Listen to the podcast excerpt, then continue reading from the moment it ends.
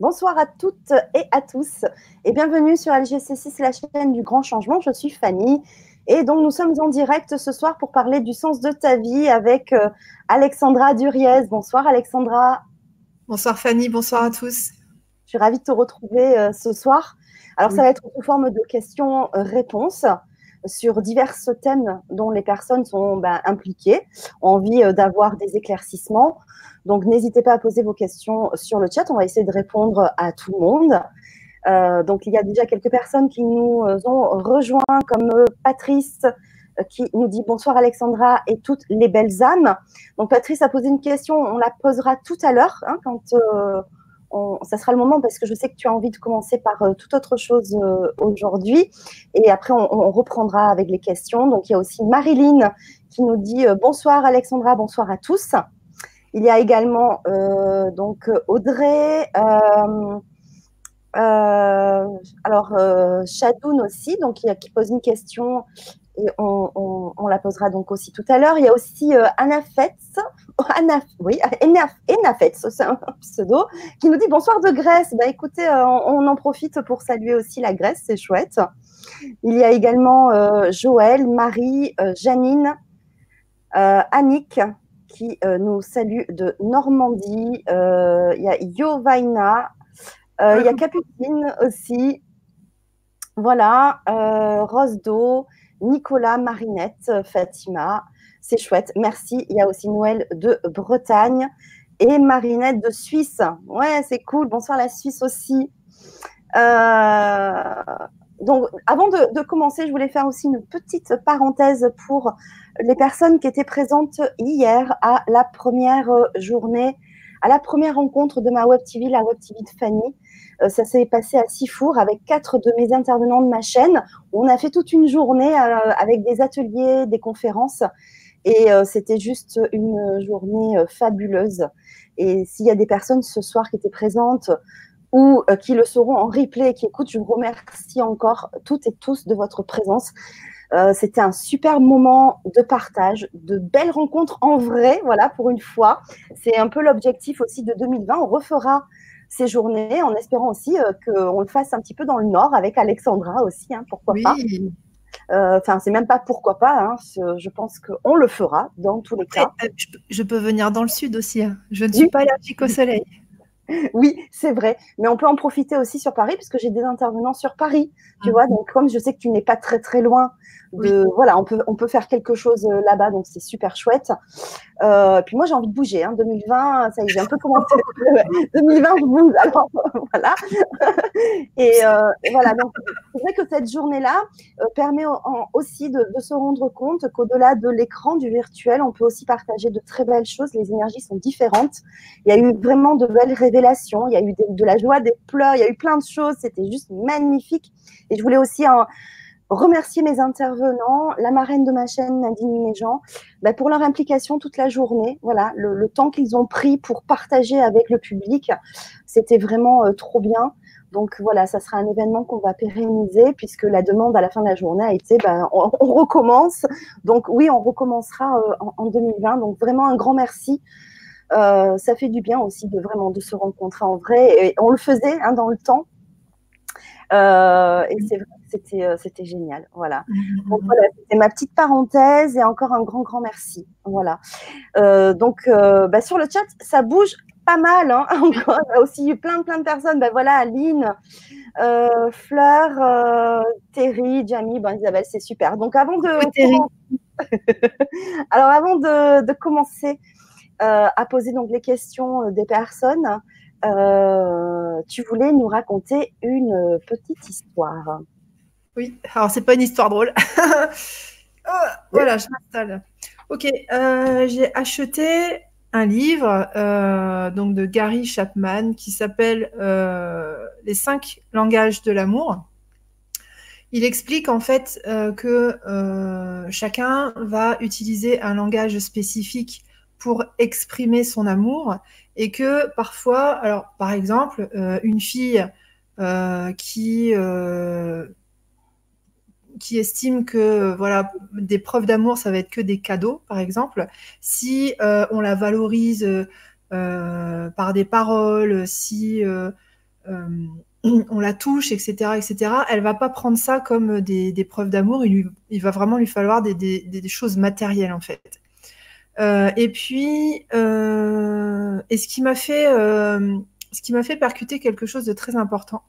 quand on a des difficultés euh, à l'adolescence, même à l'âge adulte, où on a des, euh, difficultés à s'aimer, euh, à s'aimer soi-même, manque de confiance en soi, ce genre de choses, l'impression qu'on n'est pas assez fort, l'impression qu'on n'est pas assez bien, etc., etc. ce qui fait qu'on va avoir bah, des difficultés au niveau sentimental, enfin au niveau relationnel en général, mais aussi au niveau sentimental parce qu'on a toujours besoin d'être rassuré, etc. Ça va nous amener souvent à être, euh, à attirer des personnes euh, euh, qui vont nous, enfin, avec lesquelles on va avoir un, jeu relationnel toxique. Souvent, le point de départ, enfin souvent à 100%, à 100%, le point de départ, ça va être des, des difficultés d'amour quand on est petit c'est-à-dire que enfant, on n'a pas su décoder euh, le langage d'amour de nos parents. Et puis, euh, donc on voilà, enfant, on va euh, par rapport à, diverses choses, on va peut-être par rapport à, je sais pas, des choses qu'on voit à la télé, etc. On va penser que, ben voilà, moi mes parents ils m'aiment pas parce qu'ils m'ont jamais dit je t'aime. Donc là, on voit que l'enfant, bah, c'est, enfin la personne, c'est quelqu'un qui son langage d'amour préféré euh, ça va être euh, bah, justement le, tout ce qui est oral, hein, la langue. Euh, et puis, peut-être que les parents de cette personne-là, eux, leur langage d'amour, ça va être le langage du, service, c'est-à-dire rendre service. Et donc, en, lisant ce livre, je me suis vraiment rendu compte qu'il y a beaucoup, beaucoup, beaucoup de personnes qui pensent, qui sont persuadées, en fait, qui se sont construites sur, le, sur la croyance que mes parents ne m'aiment pas parce que ils me disaient jamais je t'aime, parce que ils m'ont m'ont jamais fait de petits cadeaux, parce que si, parce que ça, et qu'en réalité, euh, c'est juste que le langage d'amour n'était pas le même. Et au regard de cette lecture, euh, en tout cas pour moi, je me suis rendu, j'ai pu capter euh, les, moments où en fait, comment dire, il y avait eu des, preuves d'amour de la part de mes parents, mais que je n'avais pas, que je n'avais pas comprises à l'époque. Euh, parce que mon langage à moi est différent. Donc, pour toutes les personnes qui, euh, pour toutes les personnes qui sont persuadées que euh, leurs parents ne les ont jamais aimés, essayez peut-être, enfin, ça peut être intéressant de faire une recherche sur Internet ou carrément d'acheter le livre, de, découvrir en fait ces, langages de l'amour, ces cinq langages de l'amour, et peut-être vous vous rendrez compte que ah mais attends, quand mes parents ils faisaient ça, ben, en fait, c'est qu'ils m'aimaient, euh, voyez. Et en tout cas, pour moi, ça m'a fait vraiment, vraiment, vraiment du bien. J'ai eu la sensation que ça comblait des vides, des trous à l'intérieur de moi. Euh, et euh, ça a apaisé beaucoup, beaucoup de choses. alors, si ça vous parle, ce que je viens de vous dire, n'hésitez pas à faire des recherches dessus. Et si ça peut vous faire beaucoup de bien, eh bien, je vous le souhaite du fond du cœur. Voilà, c'était le petit message du jour. Et merci beaucoup. Ça fait du bien aussi quand même de l'entendre. Je trouve ça très intéressant. Euh, non, par contre, est-ce que tu veux bien le redonner? Ah ben voilà. Alors attends, je vais. Alors il y a celui-là. Et puis il y a celui-là. Après, vous faites une recherche euh, sur Internet. Il, a, écrit pas mal de bouquins euh, donc sur le, euh, sur le langage de l'amour. Il a écrit aussi un livre sur la gestion de conflits ou la réconciliation, donc livre que j'ai acheté et puis et qui m'a l'air vraiment excellent aussi. C'est très intéressant. Après, c'est un superbe sujet parce que est-ce que l'amour, tu vois, de, de, nos parents qu'on a reçu ou pas. Enfin, enfin chacun a sa manière, hein, parce que chacun a sa manière d'aimer et de transmettre l'amour. Euh, est-ce que ça va déterminer aussi après notre vie amoureuse aussi, tu vois? C'est vachement ah bah, bah oui. Exactement. Euh, en fait, on, reproduit. Est-ce qu'on parle d'ailleurs dans ces bouquins ou pas du tout? Alors là, ce livre-là, c'est exprès euh, pour les relations amoureuses, en fait. Génial. Et en fait, ça explique euh, bah, les, relations sentimentales qui, en fait, euh, tu, rencontres quelqu'un, à ses côtés, tu es très bien, il y a vraiment un feeling qui passe super. Et à un moment donné, au bout de quelques jours, souvent c'était au bout de deux, trois semaines, il y a, des incompréhensions folles. Euh, la femme se sent pas aimée, l'homme se sent machin, truc dul. Et en fait, quasiment dans le 100%, c'est parce que le langage de l'un n'est pas le même langage que l'autre. Ah, il y en a un qui attend des preuves d'amour et qui les a jamais, qui les reçoit jamais, simplement parce que bah, l'autre envoie des, messages d'amour, mais c'est pas la même langue, c'est pas le même langage d'amour. Euh, donc, euh, et c'est vrai que ça permet de comprendre, de faire sauter la croyance limitante, comme quoi éventuellement nos parents ne nous auraient jamais aimés euh, où tu sais, comme tu viens de dire, ah, mais ils nous aiment à leur manière, mais il y a comme un, ok, on s'est persuadé qu'ils nous avaient aimés à leur manière, mais au fond de nous, ce qu'on ressent, ce qu'on pense, c'est qu'ils nous ont jamais aimés. Et ça permet vraiment de faire sauter ça, et on se dit, bah oui, ils m'ont vraiment aimé. Et là, bah, il y a comme, euh, il y a comme un, enfin, le monde il change en fait. Oui, la perception va changer. La perception change il y, a, une confiance en soi. Après, on, peut aller n'importe où. Euh, on peut penser à, n'importe quoi, des choses qui nous auraient complètement plombé avant. Ben là, on se rend compte que, ouais, ça rend triste, mais c'est tout. Ça ne va pas plus loin, en fait. Ça, ça c'est pas dévastateur. Donc vraiment, euh, si ça vous parle, n'hésitez pas à aller vous renseigner. C'est vraiment très très intéressant. Ça, c'est vrai qu'en en psychologie classique, euh, en développement personnel, j'en avais pas trop entendu parler. C'est vrai que je ne m'étais pas trop renseignée sur euh, tout ce qui est développement personnel, relations amoureuses. Mais euh, c'est vraiment, c'est vraiment chouette, ça vaut vraiment le coup. Ouais, bah, merci beaucoup pour, pour cette histoire et pour bah, ce partage aussi de, livres, parce que je pense que ça peut parler à beaucoup. parce qu'on n'en parle pas assez finalement de l'amour et des relations, parce que c'est assez compliqué. Euh, ça reste très compliqué. On a chacun son langage, avec mm. chacun ses histoires, et en plus le langage homme-femme. Euh, il y a un monde entre nous aussi. Alors, SOS. Euh, c'est clair. Il y a. y a une personne qui, est, qui, a beaucoup travaillé, enfin qui est coach en fait en, en séduction, s'appelle Alexandre Cormon. Euh, pareil, n'hésitez pas à aller faire un tour euh, sur YouTube, sur sa chaîne. Il y a énormément de vidéos qui sont très bien faites. Pas mal, ouais. Ces exercices de coaching, euh, ces exercices de développement personnel, il a vraiment bien travaillé. Il sait ce qu'il dit. et puis, et puis donc, il a des vidéos pour les filles et des vidéos pour les hommes. Et qui sont assez courtes en plus, hein, je crois. C'est sur un thème à chaque fois. Et c'est vraiment bien fait, c'est vrai. Mm. Il y, il y, en a un autre, c'est je crois que c'est Yann Piété, P-I-E-T-E, euh, qui est pas mal aussi. C'est une autre approche. Bon, moi, mon petit chouchou, c'est Alexandre, mais bon, voilà. Euh, vous verrez bien lequel vous préférez, les filles. bon, ben, merci beaucoup, Alexandra. Euh, donc, comme on disait, le sens de ta vie, c'est aussi quand même répondre aux questions. Hein. c'est ces formes de questions-réponses, puisqu'ils nous amènent à divers sujets et c'est ça qui est intéressant aussi. Donc, si tu veux, bien, on peut commencer à, poser nos questions. Oui, alors ne me, ne me, demandez ni les numéros du loto, ni de l'euro million. Hein. On m'a déjà fait la blague, mais voilà. Et un secret, elle va me le dire en, hors direct. moi.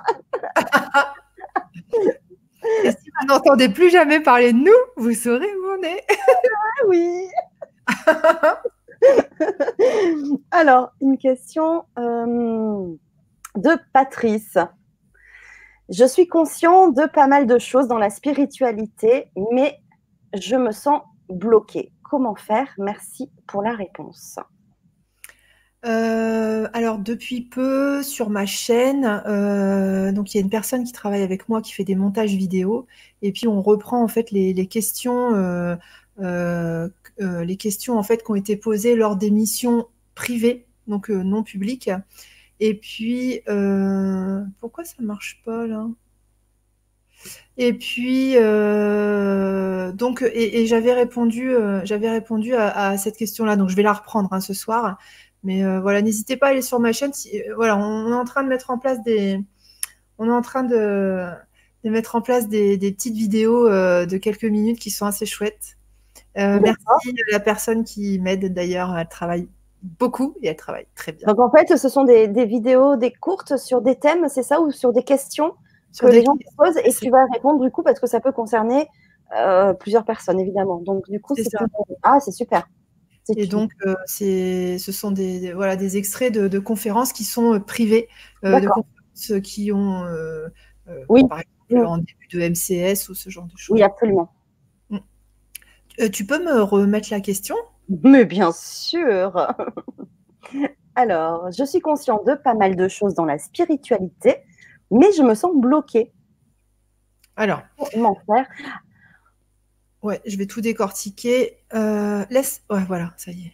Oui, oui je suis conscient de pas mal de choses dans la spiritualité. Euh, déjà, premier point, euh, pour être vraiment à l'aise, à l'aise avec toi, trouver la paix, etc.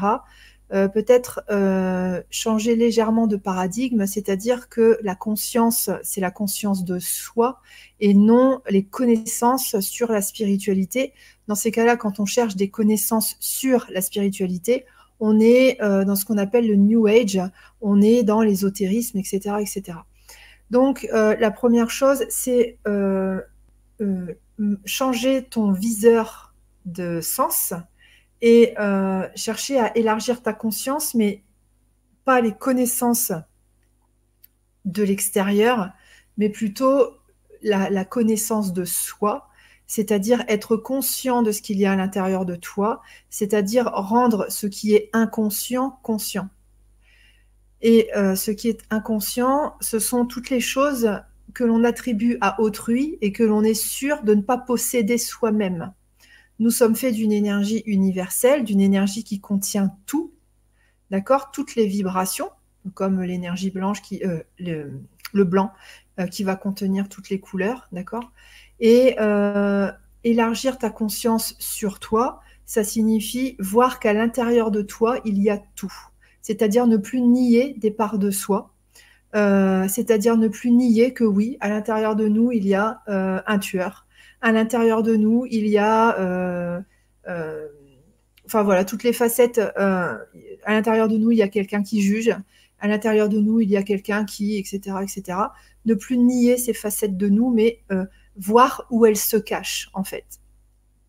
Le défaut de la spiritualité, c'est que on va se mettre, on va se coller des objectifs euh, qui vont un petit peu à l'inverse de ce qu'on serait censé faire pour évoluer.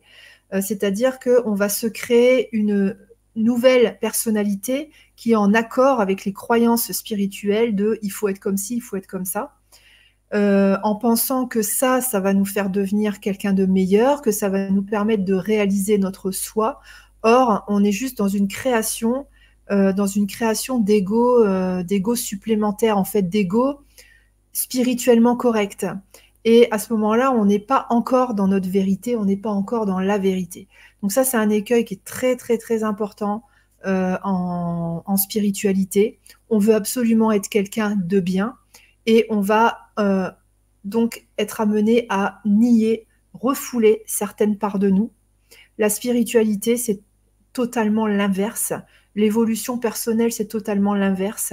C'est regarder à l'intérieur de soi et dire, OK, à l'intérieur de moi, il y a forcément toutes les vibrations, du moins politiquement, du moins spirituellement correct au plus spirituellement correct, et il va falloir aller toutes les chercher. C'est difficile de voir les aspects, négatifs. C'est extrêmement difficile de voir les aspects, entre positifs. Ça, c'est quelque chose de compliqué. Euh, surtout quand on est voilà dans le développement personnel, dans la spiritualité, euh, on va avoir tendance à être assez dur avec soi-même et euh, bah, nos facettes, nos facettes positives, souvent on n'y croit pas en fait. C'est les autres qui nous le disent, mais nous, à ce moment-là, on se dit attends, il essaie de m'amadouer ou quoi? Donc voilà, premier point. Ensuite, tu dis je me sens bloqué. Euh, donc déjà en changeant ton viseur de sens, hein, en faisant un, 180 degrés, en regardant à l'intérieur de toi plutôt qu'en cherchant des connaissances à l'extérieur, euh, ça va être beaucoup plus euh, rapide. Et puis, alors ce qui peut aider à regarder à l'intérieur de soi, ça peut être par exemple la méditation. Alors pas la méditation où on est obligé de se concentrer sur une absence de pensée ou euh, une flamme ou euh, un mantra ou quoi que ce soit, mais plutôt la méditation où on laisse libre cours à nos pensées et avec une intention sous-jacente de, nettoyage en fait. Et puis ça, ça va nous permettre de, bah, on ferme les yeux, voilà, on se laisse penser ça va nous permettre donc d'observer nos pensées et on va avoir des prises de conscience en fait. Ça va permettre de nettoyer. Voilà, ça c'est pour le, revirement, le, viseur vers, euh, vers nous. Ensuite, se sentir bloqué, ça c'est pareil, c'est euh, un petit peu une, empreinte, euh, une empreinte de la société qui nous dit qu'il faut toujours aller encore plus vite, hein, que ce soit les je sais pas, les outils du quotidien, le téléphone, les processeurs, machin, ou même les, comment les, temps de trajet. Faut faut toujours que tout aille plus vite. Et euh, on a euh, amené, on a ramené ça aussi dans notre évolution personnelle, où il faut absolument aller vite, vite, vite, vite, vite, vite, vite, vite, vite, vite, vite. Et on ne, on ne tient donc pas compte des, des mouvements, des cycles d'évolution qui ont leur propre rythme, c'est-à-dire qu'on va avoir des phases d'accélération, et puis ensuite on va avoir des phases où euh, des phases de repos, des phases où euh, l'énergie va un peu mûrir et euh, où il y a des choses qui vont mûrir à l'intérieur de nous pour justement se préparer au prochain moment, au prochain, à la prochaine phase du cycle où il va y avoir des nettoyages, des prises de conscience et une évolution. Souvent, quand il y a ces phases de, repli, de, ces phases de, enfin pas de repli, mais de, de pause, de repos, euh, c'est vécu comme ah là là, tout est bloqué. Alors, ce que j'ai expliqué dans la vidéo, c'est que euh, souvent, on est frustré parce que on a des attentes qui sont parfois très très très éloignées de là où on se trouve actuellement.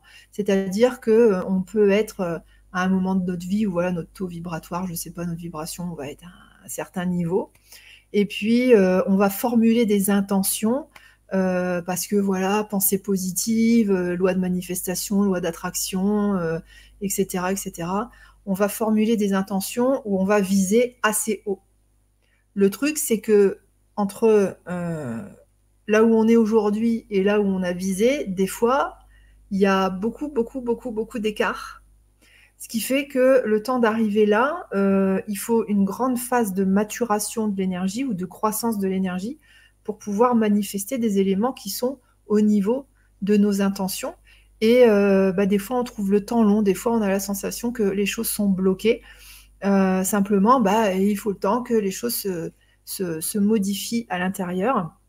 Il faut aussi le temps que, par exemple, des fois, ce qui nous empêche de manifester quelque chose, ça va être euh, qu'on adhère à un système de croyance spécifique et qui n'est pas du tout en raccord avec euh, les choses qu'on veut manifester.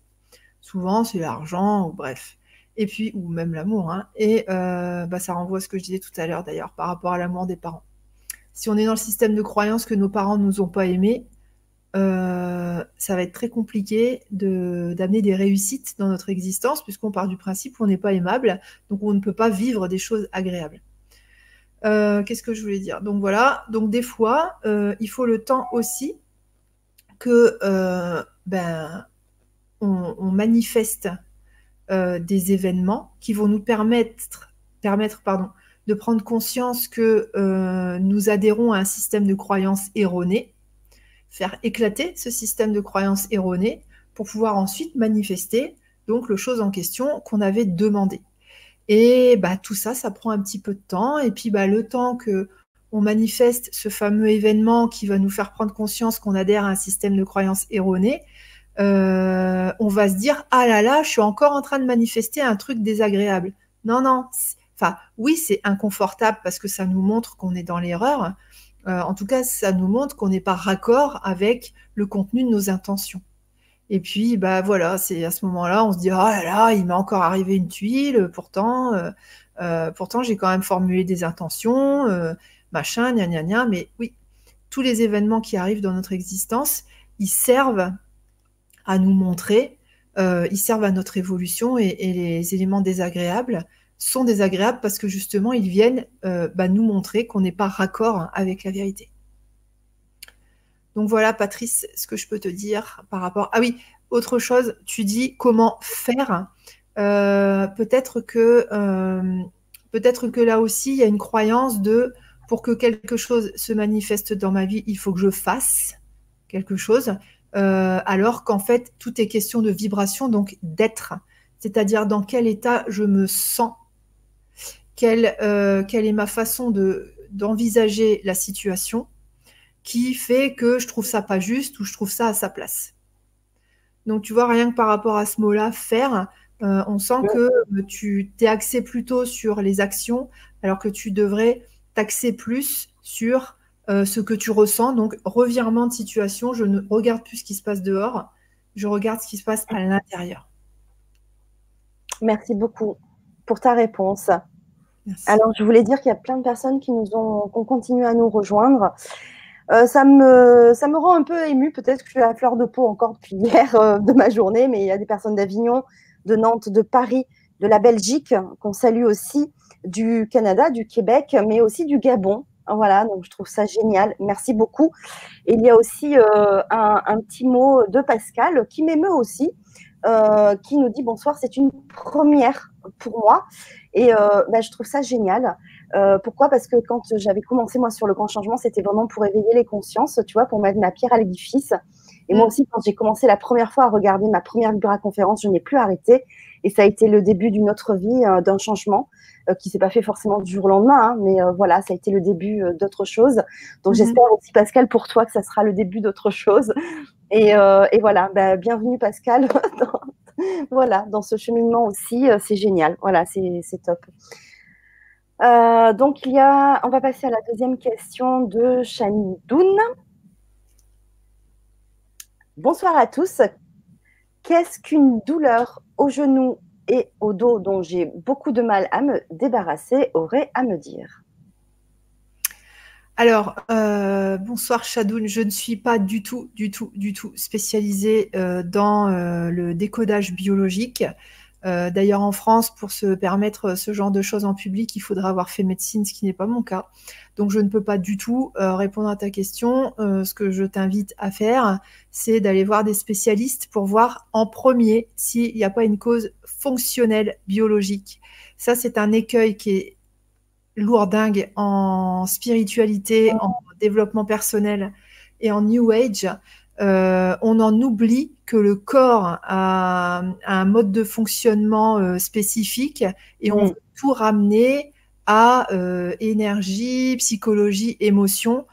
On traite d'abord le corps et après on va voir ce que ça nous dit en complément au niveau émotionnel, etc. Faites les choses dans l'ordre pour, pour vous éviter en fait pour vous éviter des, soucis par la suite.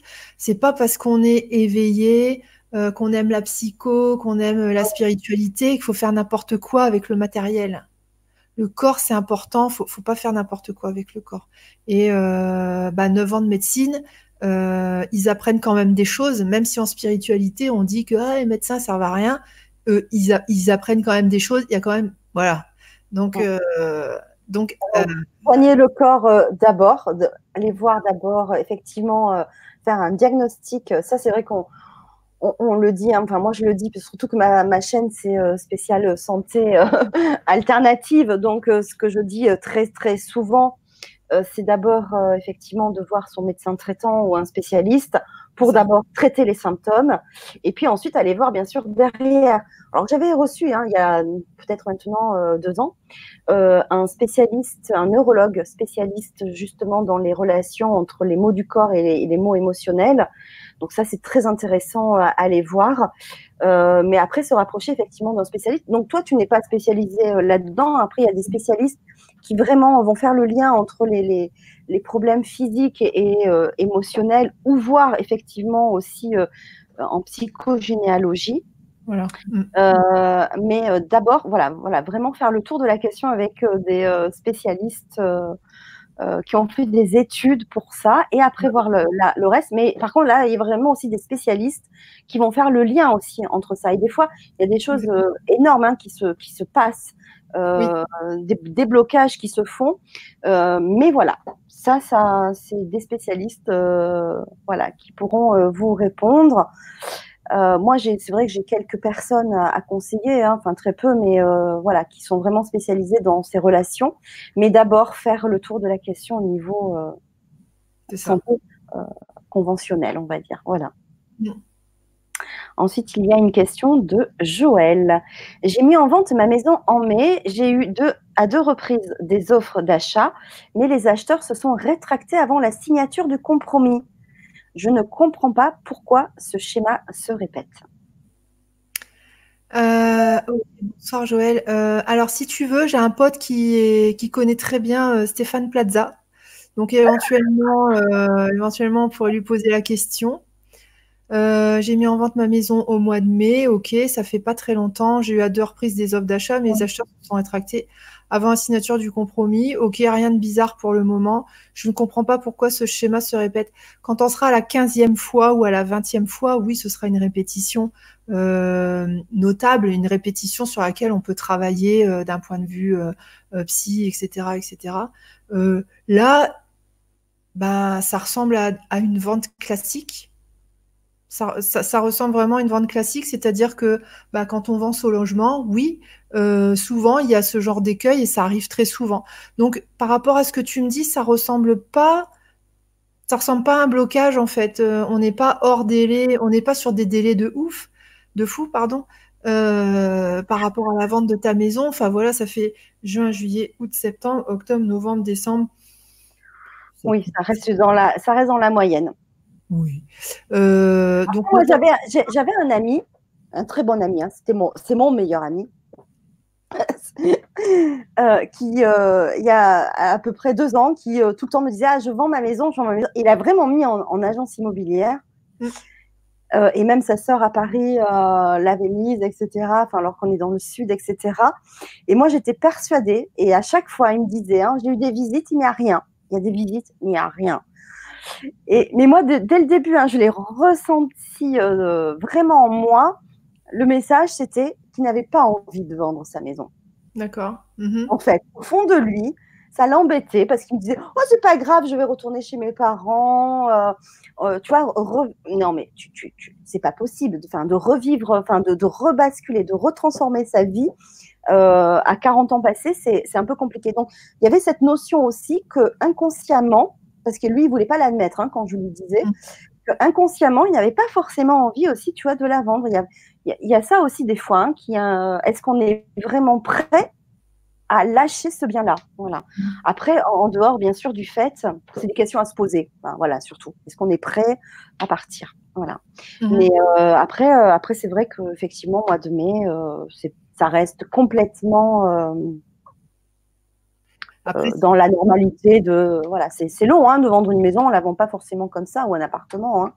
c'est ça c'est ça mm. après ce que je te conseille c'est de bah voilà de te rapprocher d'un bon agent immobilier euh, mm. puis euh, il va te donner des conseils etc mais voilà faut trouver faut trouver le bon peut-être qu'il y a des peut-être qu'il y a des, des, des, sortes de défauts il y a une étude qui montrer que seulement 20% de la population arrive à se projeter dans un lieu, c'est-à-dire que 80% euh, des gens euh, n'arrivent pas à s'imaginer, quand ils sont dans une pièce, n'arrivent pas à s'imaginer qu'on peut changer la couleur, qu'on peut changer la disposition, euh, qu'on peut mettre, qu'on peut abattre une cloison ou qu'on peut en monter une, que le canapé il irait plutôt ici et puis le pot de fleurs là-bas.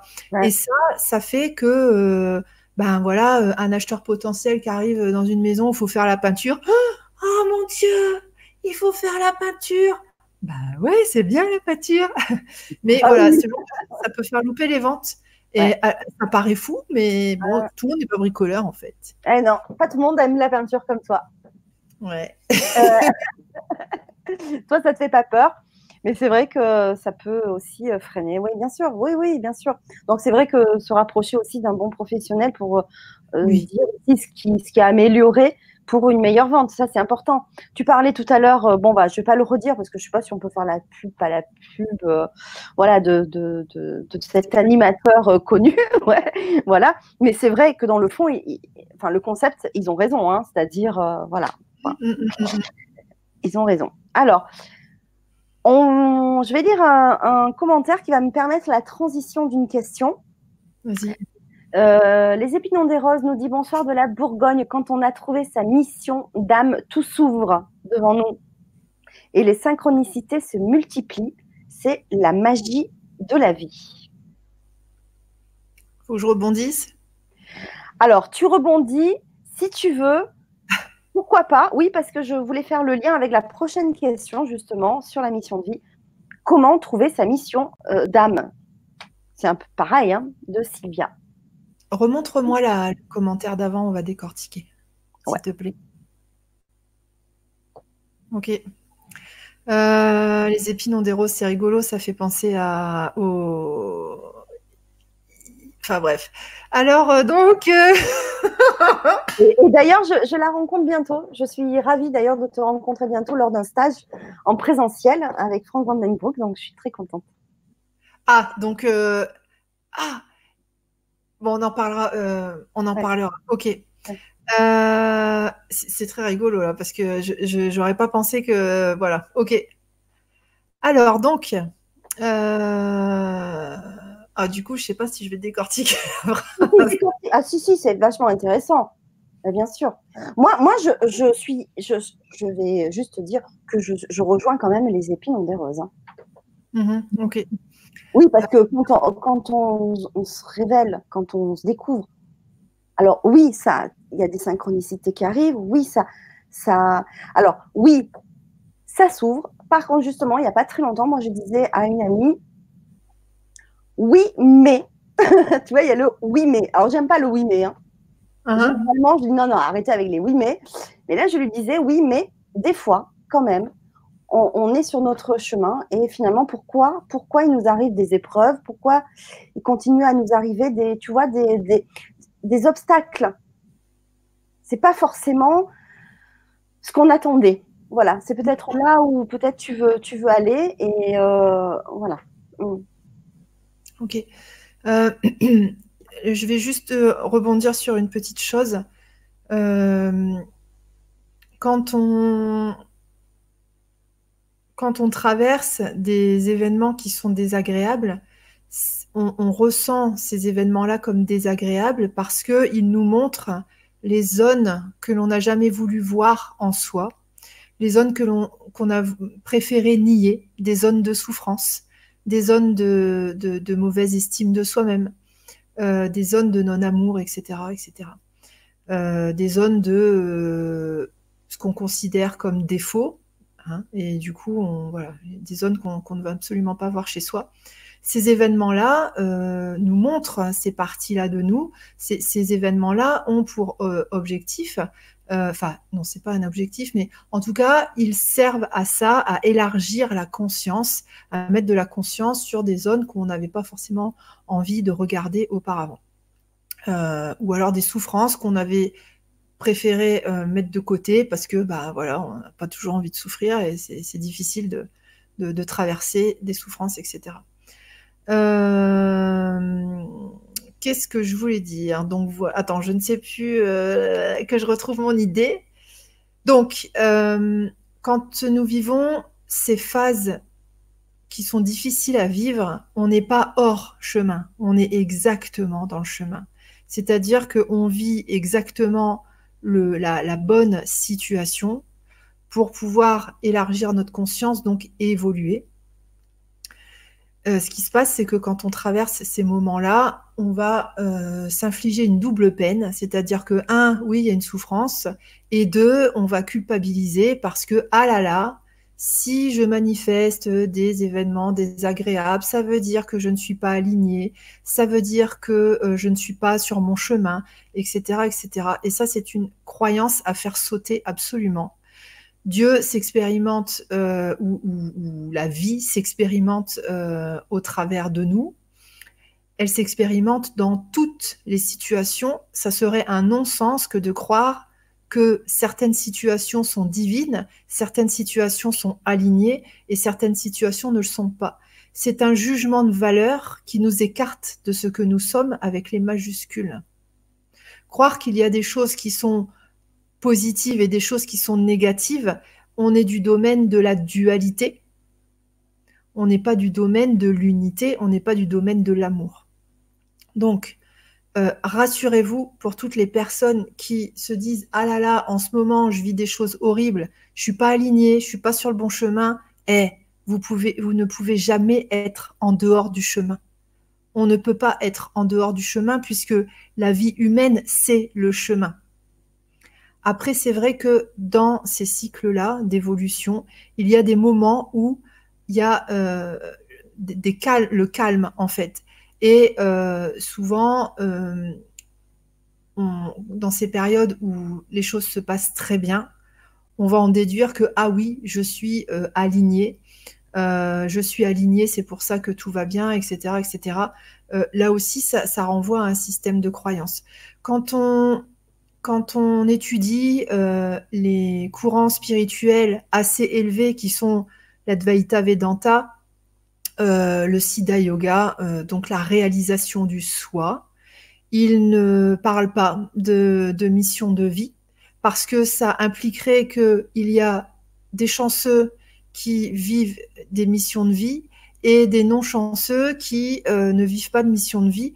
Et c'est antinomique à, la divinité, en fait ça n'a pas de sens d'un point de vue divin, ça n'a pas de sens d'un point de vue de l'évolution, ça a du sens d'un point de vue de l'ego, ça a du sens du point de vue de la dualité. Nous ne sommes jamais hors chemin, nous ne sommes jamais séparés de qui nous sommes, nous ne sommes jamais séparés de euh, notre, euh, notre partie divine, puisque euh, nous sommes cette partie divine et c'est l'identification à la personnalité humaine, c'est l'identification à l'ego, c'est l'identification euh, aux, normes sociétales, aux normes spirituelles aussi, hein, puisque c'est pareil, on est dans la dualité aussi euh, quand on est dans, la, dans, des, dans des dogmes spirituels. C'est cette euh, adhésion-là qui, comment dire, qui fait que voilà, on, peut avoir des, moments de, pas bien, etc. Donc, c'est super euh, d'être dans la vibration de ouais je suis dans ma mission de vie. Euh, et pour les personnes qui n'ont pas ce ah chouette c'est super euh, voilà je suis dans ma mission de vie c'est-à-dire qu'ils se disent ah mince je suis pas dans ma mission de vie ça veut dire que je suis nulle. Ça veut dire que j'ai encore vachement de chemin à parcourir. Ça veut dire que je suis pas valable. Ça veut dire que je suis pas aimable. Ça veut dire que j'ai rien compris. Pour ces personnes-là vous êtes aussi dans votre mission de vie, puisque votre mission, c'était de vous incarner sur Terre et de euh, traverser des expériences, qu'elles soient dites positives ou qu'elles soient dites négatives, qu'elles soient jugées positives par euh, des, croyances spirituelles, sociétales, etc., ou qu'elles soient jugées négatives. Nous sommes tous venus expérimenter des choses et sachez, pour toutes les personnes qui traversent des moments difficiles, vous êtes exactement au bon endroit quand on traverse des événements qui sont difficiles, on est en train de mettre de la conscience sur des zones en souffrance en nous. Et ça, c'est magique, ça, c'est divin. C'est, voilà, on est vrai. L'amour, il est là. Euh, donc, euh, même les personnes qui, bah, même quand on traverse du négatif, eh ben, il y a quand même de l'amour, même s'il est caché, mais il y en a quand même. Il n'y a pas que quand on pense être dans notre mission de vie qu'on est dans l'amour. On est toujours dans l'amour, en fait. Voilà, donc petit message d'espoir. Euh, on, est toujours au bon endroit. Toujours, toujours, toujours, toujours. les, leçons de vie, c'est de trouver euh, où se cache le cadeau dans la situation actuelle. Et même s'il y a des petites voix qui nous répètent Ouais, mais attends, ma situation, elle est pourrie, euh, c'est impossible qu'il y ait un cadeau, eh, il y en a forcément. Il y en a forcément un. Hmm. Merci beaucoup. Alors, on a une question euh, de Sylvia hein, qui, va rejoindre un petit peu ce que tu viens de dire. Est-ce que la mission de vie et le chemin de vie, c'est la même chose? Ben, en tout cas, en, réalisation du soi, il ne parle pas du tout de mission de vie, à part que euh, voilà, on est censé expérimenter des choses et que c'est là, euh, c'est l'expérience en fait qui, euh, le simple fait d'être arrivé sur Terre et d'être en vie, la mission de vie, donc d'être vivant, a déjà été réalisée. Après, le chemin de vie, c'est de la numérologie. Bah, il y a beaucoup de sites internet qui parlent de ça, des chemins de vie, qu'apparemment, donc ça rejoint aussi l'astrologie, qu'apparemment, euh, selon, euh, selon notre date de naissance, etc., selon les, lettres qui composent notre prénom, notre nom de famille, on va être plus ou moins dans, certaines vibrations et on va avoir des aptitudes dans certains domaines. voilà, après, je ne peux pas forcément en dire plus. Ok, parfait. Euh, Fatima euh, demande comment trouver l'âme sœur. J'en sais rien.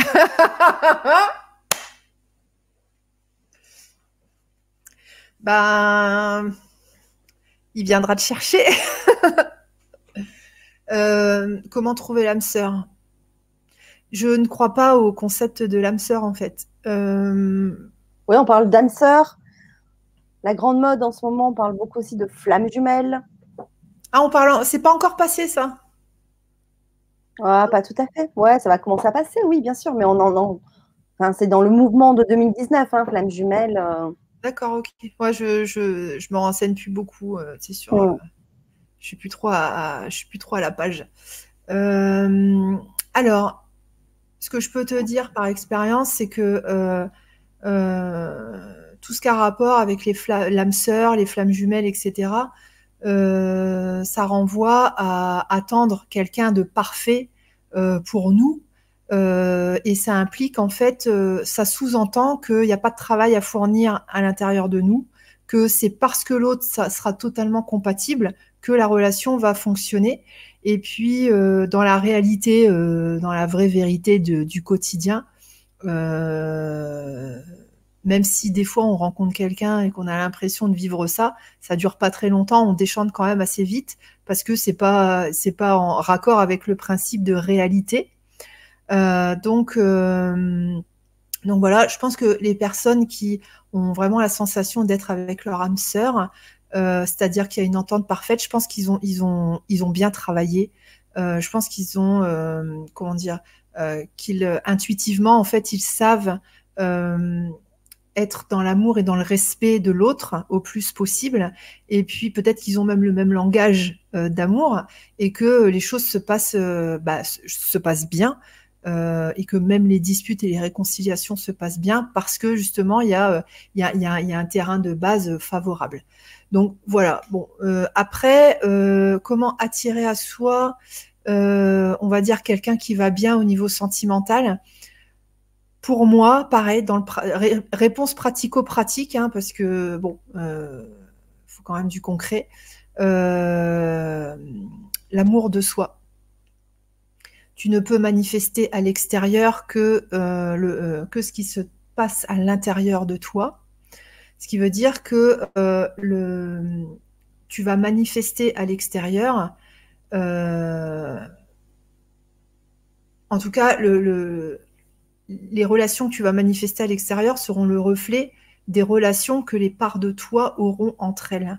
C'est-à-dire que selon euh, tes croyances te concernant, ou les croyances concernant euh, les relations sentimentales en général, ou les croyances concernant les hommes, puisque là tu es une femme, ou même les croyances sur les femmes d'ailleurs, hein, euh, vont, comment dire, vont modeler le type de relation que tu vas, manifester, que tu vas expérimenter euh, dans, ton existence.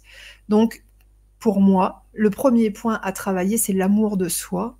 Et comme je vous disais en tout début d'émission, euh, ce qui va conditionner l'amour de soi, c'est la façon dont on a interprété le comportement de nos parents vis-à-vis de nous. Et le point de départ, il est là. De toute façon, ça, c'est un socle qui ne, c'est le socle de départ. Euh, si on ressent qu'on a été aimé ou si on ressent qu'on n'a pas été aimé, ça va impacter à 100% le type de relation qu'on va entretenir avec soi-même et le type de relation qu'on va entretenir avec les autres, donc le type de relation qu'on va entretenir avec un chéri éventuel. Si ça, c'est travailler à 100% l'amour de soi, ok, euh, la relation avec les parents, etc. Après, le reste, ça va couler tout seul. Le reste, ça va se faire, euh, voilà, ça va se faire, euh, ça va se faire tout seul en fait. Donc, des fois, c'est vrai qu'en développement personnel ou pareil en spiritualité, on va avoir tendance à chercher midi à 14 heures. et puis les principes fondamentaux, on va, on va les oublier. En fait, c'est simplement, c'est pas des oublis volontaires. C'est que souvent, aller visiter ces zones-là où il n'y a pas d'amour en nous, c'est extrêmement douloureux en fait. C'est horrible parce que euh, ces moments où on a eu la croyance que nos parents nous aimaient pas, parce que peut-être le langage d'amour n'était pas le même, etc. Ou voilà, parce que bah, on a tous notre passif. voilà, si les parents étaient parfaits, ça se saurait. Euh, d'ailleurs, on n'est pas venu expérimenter forcément ça. Hein, on est, voilà. Euh, donc, s'il y a eu un, manque d'amour à un moment donné, une croyance de manque d'amour, euh, l'émotion qui est associée à ça, le ressenti qui est associé à ça, il est atroce. Il est atroce. Et euh, adulte, si on veut réparer ça, il faut, il faut replonger là-dedans, il faut retraverser ces émotions euh, horribles. Et il bah, faut beaucoup de courage.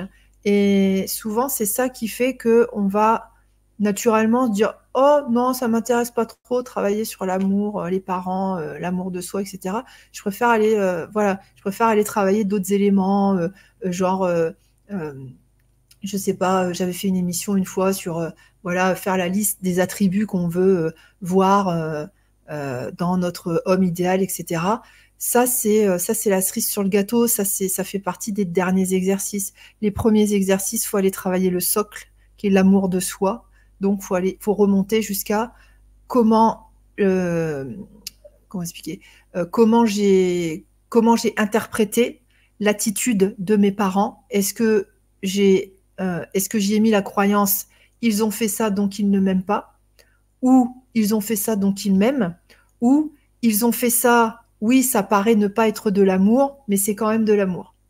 Voyez? Donc, donc voilà pour moi, le, point de départ, c'est vraiment ça.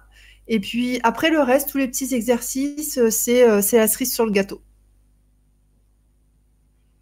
Ok. Voilà, Fanny. Super. Merci beaucoup. Alors, on a une question aussi euh, de Jasmine. Comment être aligné et en être sûr? Doit-on commencer par un travail sur les chakras? Comment être aligné et en être sûr?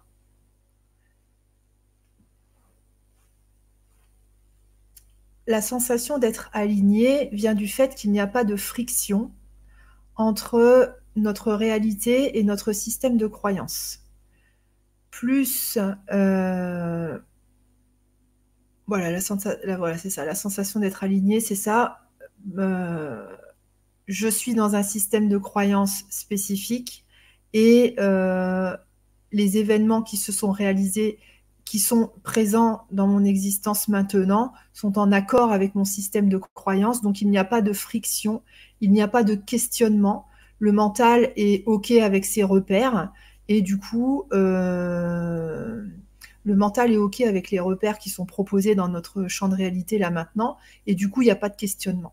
Et là, on se sent aligné il y a des fois où euh, on est dans, il y a des événements que l'on traverse dans notre existence qui sont en désaccord avec notre système de croyance, c'est-à-dire euh, des événements qu'on ne comprend pas. Mais attends, je comprends pas, j'ai fait ça et il s'est quand même passé ça, ça, ça, ça. Là, ça nous montre en fait que euh, ça nous montre qu'on adhère à un système de croyance qui est faux. D'ailleurs, n'importe quelle croyance est fausse par définition. Euh, qui dit croyance dit absence de vérité, hein, dit qu'on rajoute quelque chose sur la vérité, qu'on déguise la vérité. Une croyance est un déguisement de la vérité. Euh, à ce moment-là, on va donc se sentir pas aligné parce que la vie est en train de nous montrer qu'on n'est pas dans la vérité. Mais euh, comment expliquer ça? À ce moment, d'un point de vue spirituel, d'un point de vue de l'évolution, on peut dire que l'on est quand même aligné, puisqu'on est en train d'évoluer, on est en train de... c'est l'événement parfait euh, d'évolution, c'est l'événement parfait d'accès à la vérité et à l'amour. Donc si on se fie au ressenti d'être aligné, on ressent qu'on est aligné quand euh, les événements de notre quotidien sont en accord avec notre système de croyance, c'est-à-dire avec nos déguisements de vérité. Euh, et, mais je pense que toi, ta question, c'est comment être sûr qu'on est toujours sur le bon chemin. Et ça renvoie euh, à la question qu'on a traitée tout à l'heure. Tu seras toujours sur le bon chemin. Que tu vives, que tu vives une expérience euh, contrastante, désagréable ou une expérience agréable, tu es toujours sur le chemin. Parce que qui dit expérience désagréable égale prise de conscience des schémas qui sont pas dans l'amour en nous, ou des pensées, ou des jugements, etc. etc. Doit-on commencer par un travail sur les chakras? Alors, euh, je m'y connais pas du tout en, dans ce genre de travail. Ce que je sais, c'est que les chakras euh, réagissent euh, en fonction de, de, notre état d'esprit, de notre, on va dire, de notre vibration du moment, etc. Euh, et puis, euh, ça, ça, comment dire, c'est plutôt une résultante euh, de, de là où on se situe par rapport à notre évolution, on va dire ça comme ça. c'est une résultante de, ouais, de, notre, de notre état par rapport à notre évolution. Et en tout cas, il y, y a, pas mal d'auteurs qui disent qu'il n'est pas sage de commencer par travailler sur les chakras pour amener du changement, mais que plutôt euh, il est sage d'amener du changement et que ça se verra. Euh, ça se verra euh, au niveau des corps énergétiques, donc des chakras. Je vais faire un, petit parallèle. C'est comme, par exemple, au niveau, au niveau physique, tu pourrais dire, ah là là, j'ai une peau qui est pas jolie. Euh, donc je vais euh, travailler, travailler, travailler ma peau, alors qu'en fait, euh, donc mettre des crèmes, machin, nan, faire des masques, alors qu'en réalité, si ta peau elle est, elle est pas de bonne qualité, c'est parce que peut-être il y a une toxicité importante au niveau du corps, que les émonctoires ils arrivent plus à éliminer les toxines et que du coup, bah la peau va jouer le rôle de d'émonctoire donc pour éliminer les toxines et la peau va être de mauvaise qualité. Ou peut-être que voilà le, il y a d'autres organes qui sont un peu euh, engorgés, etc. Et que du coup, il est sage d'aller travailler en amont, c'est-à-dire on, travaille sur la toxicité du corps, sur l'élimination euh, des toxines, et puis ça va faire que ah, la peau va devenir beaucoup plus belle. Donc euh, voilà, pour moi, il est plus sage de travailler sur l'amour de soi, la, le, fait de, capter euh, quels sont les, systèmes de croyances dans lesquels nous sommes, euh, travailler euh, par exemple à se réapproprier nos projections, travailler sur, par exemple, observer à quel moment on est dans le jugement, déjà par rapport aux autres et puis ensuite par rapport à nous. Et, tous ces éléments-là font, vont amener des gros changements dans, notre, dans notre perception de, de, de notre bien-être en fait. Voilà. Donc, Bon, à mon avis, il faut plus le prendre dans ce sens-là, mais voilà, après chacun euh, fait comme il veut. Ok, super. Merci beaucoup. Ah, tes, réponses sont vraiment top, j'adore. Euh, comment ça se fait que j'ai pu accès au chat? Ah, je ne sais pas. Je ne te l'ai pas enlevé en tout cas. Non. non. Désolée. Euh, il y a trois médites 3 qui nous disent c'est quoi le pardon? J'ai beau regarder le point de vue de chaque philosophie, mais je n'arrive pas à comprendre comment pardonner. Alors attends, il y a une suite. J'ai du mal à pardonner ce qui est impardonnable pour moi. Et il y a encore une troisième suite. Pardonner, j'ai l'impression de l'avoir fait plusieurs fois, mm-hmm. mais à chaque fois que je vois la personne responsable, tout me revient. Comment faire? Ok, euh, ça prendrait bien le temps d'une conférence de 4 heures de parler du pardon. Euh, tu peux me remettre le deuxième commentaire, s'il te plaît? J'ai du mal à pardonner ce qui est impardonnable pour moi. Donc là, déjà, la deuxième, euh, la deuxième partie de phrase, c'est ce qui est impardonnable pour toi. C'est-à-dire qu'il y a un système de croyance euh, qui dit qu'il y a des choses que l'on peut pardonner et de choses que l'on ne peut pas pardonner. Euh, sache que euh, ce qui est dit pardonnable et ce qui est dit impardonnable, c'est simplement un jugement de valeur, c'est-à-dire que ça n'est pas universel.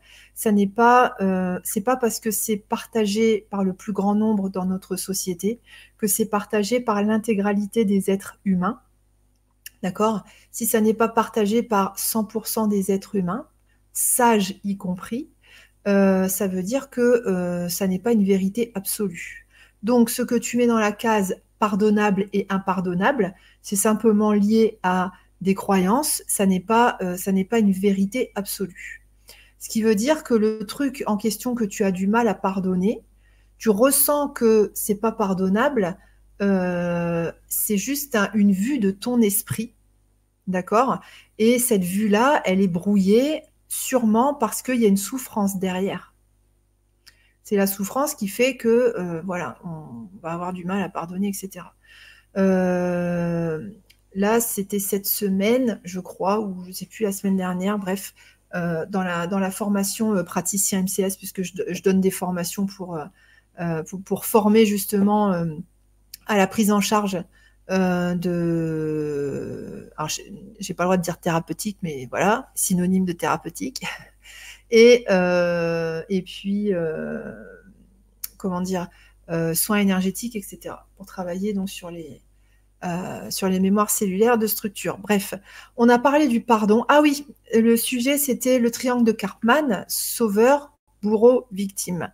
Et on se rend compte que, alors ce que je vais dire, euh, selon où tu en es dans, dans, ta façon de penser, soit ça va te choquer à fond, soit, ça va te parler, en fait.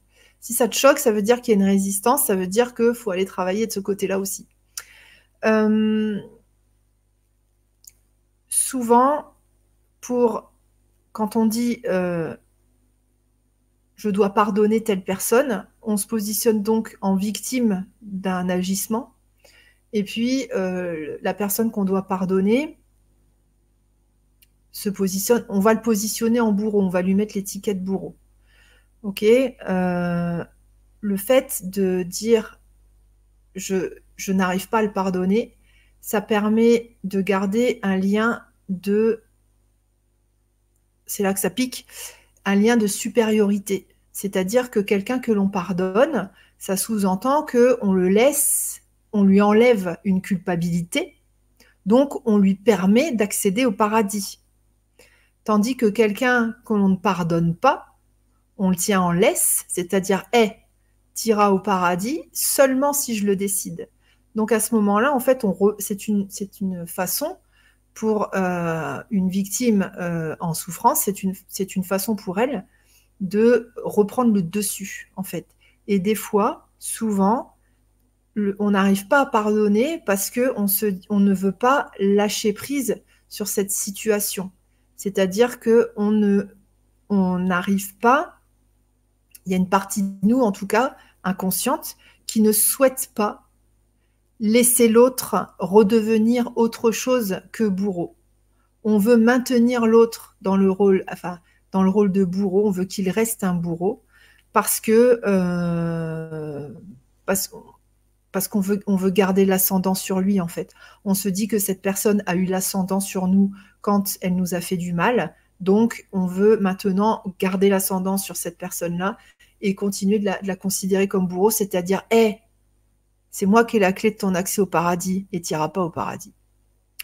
Donc voilà, ça c'est euh, ça c'est une facette de, la question. Euh, autre facette de la question, euh, peut-être que il est, parfois il est sage d'envisager les événements en termes de contrat d'âme. Alors c'est un terme qui est pas mal utilisé en spiritualité. Contrat d'âme, ça veut dire que euh, deux âmes avant l'incarnation décident de vivre, de se faire vivre une expérience, et cette expérience va permettre de mettre de la conscience sur des choses qu'il y a à l'intérieur de nous. Euh, par exemple, pour ton bourreau, ça permet de mettre de la conscience sur Ah, tiens, j'ai la faculté d'incarner euh, une certaine vibration, ok, donc la vibration bourreau. Euh, et toi, ça te permet de vivre une expérience qui va te forcer à aller chercher l'amour, en fait, à aller développer l'amour en toi. Donc, si on réfléchit en termes de contrat d'âme, euh, on réfléchit donc en termes de, euh, comment dire, de, situations qui apportent un bénéfice à l'un et à l'autre, d'accord? Et dans ces cas-là, l'étiquette bourreau-victime, elle a plus trop son sens, puisqu'il y a eu un bénéfice d'évolution chez l'un et chez l'autre. Donc, personne n'était victime de personne et personne n'a été bourreau de personne. En réalité, ça a été une co-création d'évolution pour l'un et l'autre. Et dans ces cas-là, l'aspect pardon s'évanouit de lui-même. Donc ça, c'est encore une autre facette euh, sur laquelle on, peut travailler. Qu'est-ce que je pourrais te dire d'autre sur le pardon? Alors, si on analyse ça d'un point de vue du mécanisme projectif, le mécanisme projectif, c'est un, un, une sorte de, bah, en fait un mécanisme de défense hein, qui euh, montre qu'il y a des choses qu'on n'arrive pas à voir en nous parce que c'est insupportable. Parce que non, non, entend, eh, on est des gens bien, on n'est pas des gens mauvais. Hein. du coup, euh, du coup, les choses qu'on n'arrive pas à qu'on n'arrive pas à voir à l'intérieur de nous, on va les projeter à l'extérieur. Hein. On va prendre nos entre guillemets poubelles, on va les donner aux voisins et on va montrer du doigt le voisin, on va dire Hé, hey, t'as vu, t'as plein de défauts. Donc, ce que je rappelle ce que j'ai dit en début d'émission on est composé d'une énergie de vie totale, euh, complète, ce qui veut dire que nous avons toutes les vibrations à l'intérieur de nous. Donc, on a les toutes les vibrations dites positives et on a toutes les vibrations dites négatives. Et évoluer, donc élargir sa conscience, devenir super conscient, consiste à voir que toutes les vibrations sont à l'intérieur de nous et qu'à l'intérieur de nous, il n'y a pas que les vibrations positives, mais il y a aussi les vibrations négatives. Quand on n'arrive pas à voir les vibrations dites négatives, donc non valorisées spirituellement ou sociétalement, on va avoir tendance à les projeter sur l'extérieur et à dire Hé, c'est le voisin qui est, qui est tueur, moi je ne suis pas tueur. Donc, par rapport à ces histoires de, bourreaux victimes, euh, il y a toujours un couple qui co-crée une situation. Et euh, on a tendance dans notre société, parce que l'expérience est extrêmement douloureuse, donc on en perd, on en perd un peu le, nord. Euh, on a tendance à croire que la victime, elle se promène tranquillement et puis euh, il se passe un truc de ouf et qu'elle n'a pas, comment dire, et que son âme n'a pas du tout euh, prévu cette expérience-là, alors qu'en réalité, l'action, l'événement est quand même prévu par euh, les deux âmes. Euh, ce qui veut dire que, là où je veux en venir, c'est que parfois, il est sage de d'observer ce que l'on reproche à l'autre et euh, d'aller voir si ça nous éclaire pas sur une zone à l'intérieur de nous qu'on n'a pas du tout envie d'aller voir. Et ça, c'est un des, c'est une des facettes de réflexion, c'est une des facettes de travail qui est complémentaire aux autres et qui a son sens euh, si on veut bien lui accorder le bénéfice du doute à cette, euh, facette-là, puisque vous savez, quand on est petit, on dit toujours ouais, c'est celui qui dit qui est. Euh, et ben c'est ça en fait la projection. Donc quand on reproche à quelqu'un d'être d'une telle manière, souvent quand on se réapproprie la projection, est-ce qu'on se dit ok, qu'est-ce que ça m'apprend sur moi? Est-ce que moi, à tout hasard, j'aurais pas aussi cette facette-là? Bah oui, je l'ai forcément puisque je suis euh, composée d'une énergie qui, contient le tout. Donc j'ai forcément cette facette-là à l'intérieur de moi. Et quand on capte ah ouais, c'est vrai, j'ai eu aussi ce type de comportement euh, dans telle situation, bon, c'était pas exactement la même chose, mais voilà, la mouvance, la, vibration est, la même. À ce moment-là, quand on met de la conscience dessus, eh bien, euh, comme par hasard, le, grief, le jugement qu'on avait envers l'autre, dit bourreau, tombe. Et à ce moment-là, il n'y a plus besoin de pardon parce qu'il y a une compréhension. Donc voilà, bon, je t'ai donné des points de, des petites, euh, points de départ de réflexion par rapport au pardon. Euh, peut-être que tu peux aller chercher du côté du Ho'oponopono, donc technique qui a été relayée par le docteur Len, psychiatre, ok, qui donc parle de projection. Hein. peut-être tu peux aller te renseigner là-dessus et puis voir si ça te parle.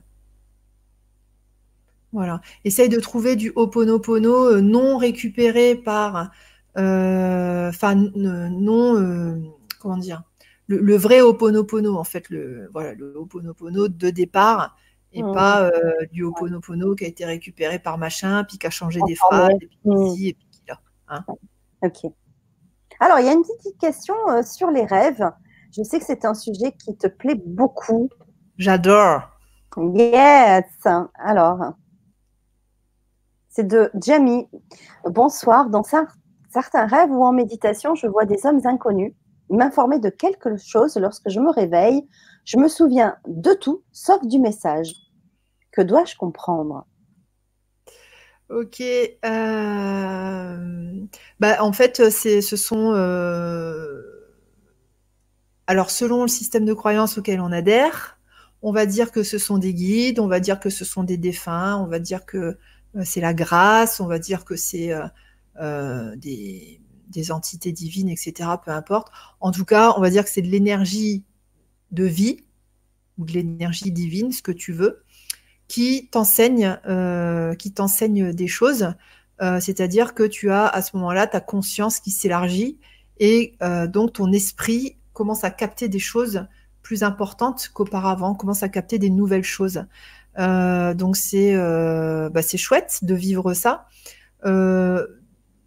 Euh, toutes les personnes quasiment qui méditent vivent ce genre d'expérience, puisque la méditation consiste à se tourner vers l'intérieur. Hein, c'est ce qui est représenté par les Bouddhas en fait qui ferment les yeux.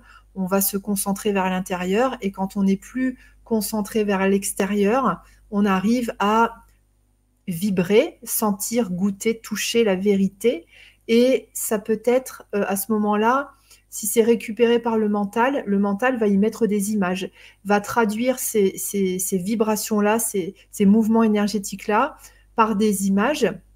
Donc, euh, dans ton rêve, ça va être des hommes inconnus. Euh, voilà, donc c'est tout à fait, c'est tout à fait normal pour quelqu'un qui médite. C'est voilà, ça n'a comment dire, c'est normal, c'est très bien. Ça veut dire que ta méditation elle est elle est, elle est correcte. Hein, voilà, donc, euh, donc tout va bien, pas de souci. Ok, super, merci beaucoup. Alors, une question de Allez, allez. Bonsoir, mon schéma qui se répète serait la dépression face aux échecs professionnels et sentimentaux. Aujourd'hui, j'ai repris des études et je déprime beaucoup alors que je suis à six mois du diplôme. Il y a 20 ans, j'ai abandonné mes études car dépressive. Et j'ai mm. l'impression que cela se répète. Comment sortir de ce cycle Continuer qui a qui à être un échec. Un échec. Merci d'avance. Tu peux me laisser la question? Oui, bien sûr. Ok. Alors, pour la dépression, la première chose à aller vérifier, c'est le physique, c'est-à-dire donc c'est le corps, euh, c'est tout ce qui est chimie. Euh, parce que ce qui nous permet de ressentir les émotions, euh, ça va être les neurones, les, neuro, les hormones, pardon, les neurohormones, etc., neurotransmetteurs. Euh, là, en l'occurrence, dépression, donc on, pense tout de suite à la sérotonine.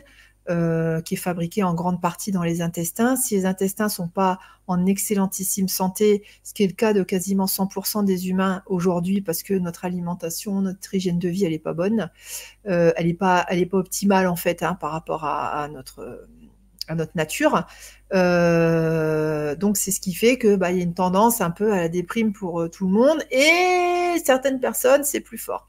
Donc, la première chose à aller travailler, c'est les outils qui permettent de ressentir des émotions positives, c'est-à-dire les organes, le corps, et euh, donc production de sérotonine. Donc, on pense d'abord aux intestins. C'est la première chose. Je t'invite vraiment, euh, si ce n'est pas déjà fait, euh, à te rapprocher d'un naturopathe, d'un naturopathe ou d'un nutritionniste, quelqu'un qui ait fait beaucoup de biochimie, si possible, pour qu'il soit, voilà, enfin, quelqu'un, essayer de trouver quelqu'un de carré là-dedans. Ça, c'est la première chose à travailler, ce qui nous permet de ressentir les émotions, le corps, très important. Ensuite, on va aller voir du côté, euh, des émotions. Alors, pourquoi je, parle du corps? Parce que si on n'a pas ce qu'il faut pour ressentir la joie, on aura beau faire tous les exercices du monde, on ne ressentira pas la joie. La joie, elle va se ressentir grâce, euh, donc je dis tout à l'heure, à sérotonine, etc. Euh, si on n'a pas ce qu'il faut pour ressentir les émotions positives, vous pourrez faire ce que vous voulez, vous, ne les ressentirez pas. Ce qui veut dire que, voilà, euh, quand on a un souci de ce côté-là, ça veut dire que chez nous, les exercices pour aller mieux, ils marchent pas, en fait. Et on se dit, ah là là, je dois être vraiment super, super, super nul, je dois être vraiment super, super, super cassé. Euh, je, suis une erreur de la nature, je ne suis, euh, on se remet hyper en question en fait. On va croire que ben voilà les autres y arrivent et pas nous, mais c'est juste un défaut au niveau du corps lié à l'alimentation certainement. L'alimentation et puis aussi euh, ce qui a été transmis, enfin les prédispositions génétiques. Donc ça c'est le premier point. Deuxième point, aller travailler sur les systèmes de croyances parce que dans notre société, on nous dit, voilà, si tu fais ça, tu es heureux, tu es quelqu'un de bien, tu es valable, tu as réussi. Et par contre, si tu pas ça, tu es vraiment, euh, vraiment la, pire, euh, voilà, tu es de la pire espèce, tu es trop nul, etc., etc. Et du coup, on va indexer notre valeur personnelle sur les réalisations en accord avec ce que la société nous dit de faire ou pas faire. Donc, le travail sur les croyances est très, très, très important euh, je te renvoie aussi au, ce que j'ai parlé, ce dont j'ai parlé tout à l'heure, tu sais, l'amour de soi, l'interprétation des gestes euh, de l'attitude de nos parents. Est-ce que on en a conclu qu'il y avait de l'amour? Est-ce qu'on a, est-ce qu'on en a conclu qu'il n'y avait pas d'amour? Et du coup, est-ce qu'on, euh, dans quelle mesure, à quel point on s'est pas construit à cause de, de ces interprétations-là? Donc, quand il y aura le corps donc la biochimie, quand il y aura le corps, plus les croyances, plus l'amour de soi, bah c'est bon, tu seras tranquille, il n'y aura, plus de, il y aura plus de questions de dépression ou pas dépression. Euh, franchement, euh, travailler sur le corps, tu auras des résultats assez rapides. Alors peut-être pas en 3-4 jours, mais en quelques mois, ta vie, elle va changer. Et plus le temps va passer, plus euh, tu auras retapé ton corps. Et euh, au plus, en fait, tous les événements de la vie, même s'il n'y a rien qu'à changer au niveau euh, des croyances, mais euh, les événements de la vie, ça va te sembler beaucoup plus doux. Tu vas te dire, ah, c'est marrant, d'habitude, ça, ça me faisait sombrer, et puis là, ça me fait presque plus rien. Simplement que, bah, voilà, il y aura une, force supplémentaire au niveau du corps. Si tu rajoutes par-dessus, travail sur les croyances, tu vas te rendre compte, bah, les choses qui te paraissaient importantes avant, elles ne le seront plus. Genre, euh, ah là là, faut forcément avoir des diplômes, ah là là. Euh, euh, bon, il y en a qui vont rigoler dans l'assistance, faut forcément être marié, etc., etc. toutes ces choses-là, en fait, t'en auras plus rien à faire parce que tu te diras, bah, bah non, en fait, non, c'est des croyances. Enfin, voilà, le bonheur, il passe pas par là.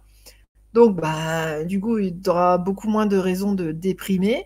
Et puis, si tu te renforces encore en travaillant sur l'amour de toi, c'est-à-dire sur le, point de départ, est-ce que je suis quelqu'un de valable Est-ce que je suis quelqu'un de d'aimable Donc de ce que tu as interprété du regard et de l'attitude de tes parents.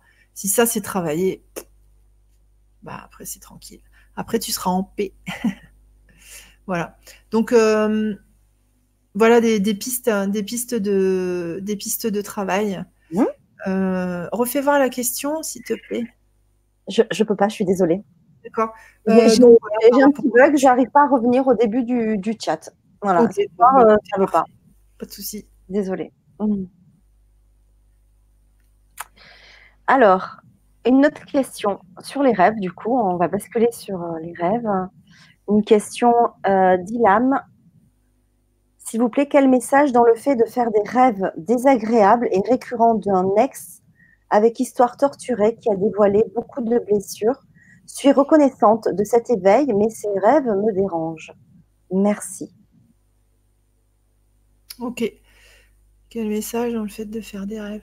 Alors, euh, dans le chat, euh, avec euh, Fanny, on se posait la question de savoir si on ne ferait pas une petite émission mm. régulière sur l'interprétation des rêves, parce que j'adore. je trouve ça génial, moi aussi.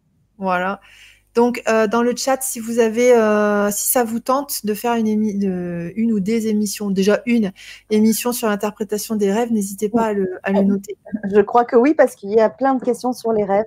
Donc, on ne va pas pouvoir répondre pense à tout le monde ce soir, euh, puisqu'on avance déjà pas mal dans l'émission. Et euh, je pense que oui, euh, je pense que la réponse va être oui, mais bon, je laisse les personnes répondre. Mais au vu déjà des questions qui se succèdent, oui. Mm.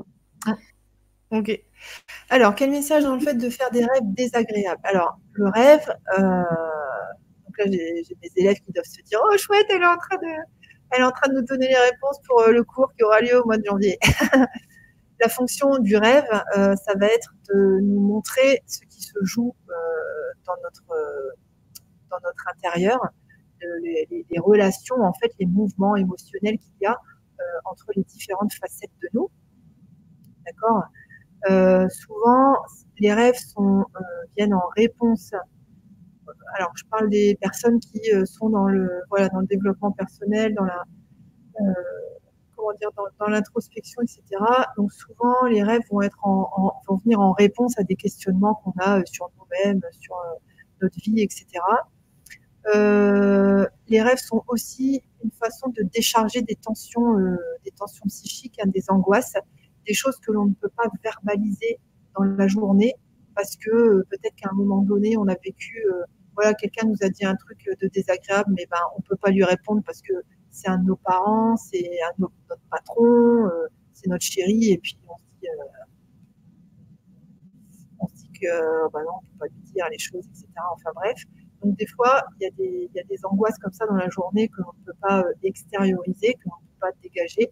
Et du coup, bah, on va en rêver la nuit justement pour pouvoir extérioriser la tension.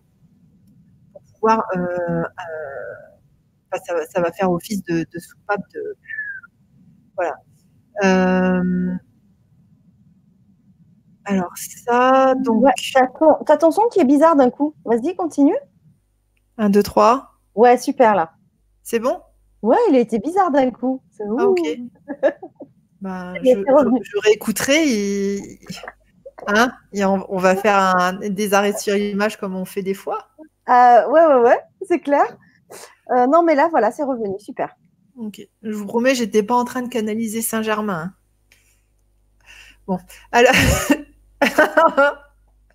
Mon Dieu. Euh, donc, alors. Euh, ah non, ça revient. Ça fait en double, ça fait bizarre. Ben, je ne sais pas. Alors, attends. Vas-y, parle. C'est bon? Super. D'accord. Ok. Euh, alors, faire des, rêves désagréables, donc ça n'a rien d'anormal. Euh, il faut pas lutter contre, faut le laisser faire. Alors je sais que c'est pas marrant, je sais que voilà, des fois on fait des gros cauchemars, on se réveille la nuit, machin, on n'est pas bien, mais euh, ça permet de décharger, euh, en gros de décharger de l'énergie qui nous aurait, comment dire, empoisonné, fait du mal si c'était resté au dedans de nous. Ensuite, des rêves récurrents d'un ex avec une histoire torturée qui a dévoilé beaucoup de blessures. Là, il ne faut pas s'attacher à ce que représentent les personnages dans la vie de tous les jours. Euh, il faut s'attacher en fait à ce que, euh, en fait, dans un rêve, tous les personnages du rêve représentent des facettes de nous et la façon dont ils interagissent les uns avec les autres nous montre comment on se traite nous-mêmes euh, mais qu'on n'a pas encore vu parce que notre conscience, elle n'est pas encore euh, allée jusque-là, elle ne s'est pas encore élargie jusqu'à ce point-là. Euh, suis reconnaissante de cet éveil, mais ces rêves me dérangent. Que tu t'éveilles ou pas, de toute façon, tout le monde fait des rêves et tout le monde fait des cauchemars Donc, euh, donc voilà, faut pas s'en inquiéter. Après, euh, si tu veux, euh, enfin voilà, là j'ai pas assez d'éléments pour décrypter, décrypter ton rêve puisque j'ai pas les éléments du rêve. en tout cas, rien d'anormal là-dedans. Faut pas s'en inquiéter. tout le monde en fait, donc il n'y a pas de souci par rapport à ça. Ok, bon, je pense qu'on fera vraiment l'émission spéciale rêve dans tous les cas. Là, on décortiquera puisqu'on aura plus d'informations. Alors, on a une question également euh, de Magali. Bonsoir Magali, je t'embrasse. Tu nous as manqué hier. voilà, c'était mon petit message. Donc, bonsoir pour ma part, mon éveil était présent. Depuis très jeune et depuis environ deux ans, mes capacités avancent de façon exponentielle. J'ai été très bouleversée dans ma vie de famille et avec mes amis. Je me suis très vite rendu compte que la spiritualité fait peur alors que je me sens enfin à ma place. Juste la problématique de l'instant est sur la récupération physique me pose un problème. Je me nettoie régulièrement, mais me sens très fatiguée. Comment faire? Je te laisse la question. Ouais, ouais, ouais. C'est depuis très jeune. Depuis environ deux ans, mes capacités avancent de façon exponentielle. Hmm. J'ai très bouleversée dans ma vie de famille et avec mes amis. Je me suis très vite rendu compte que la spiritualité fait peur, alors que je me sens enfin à ma place.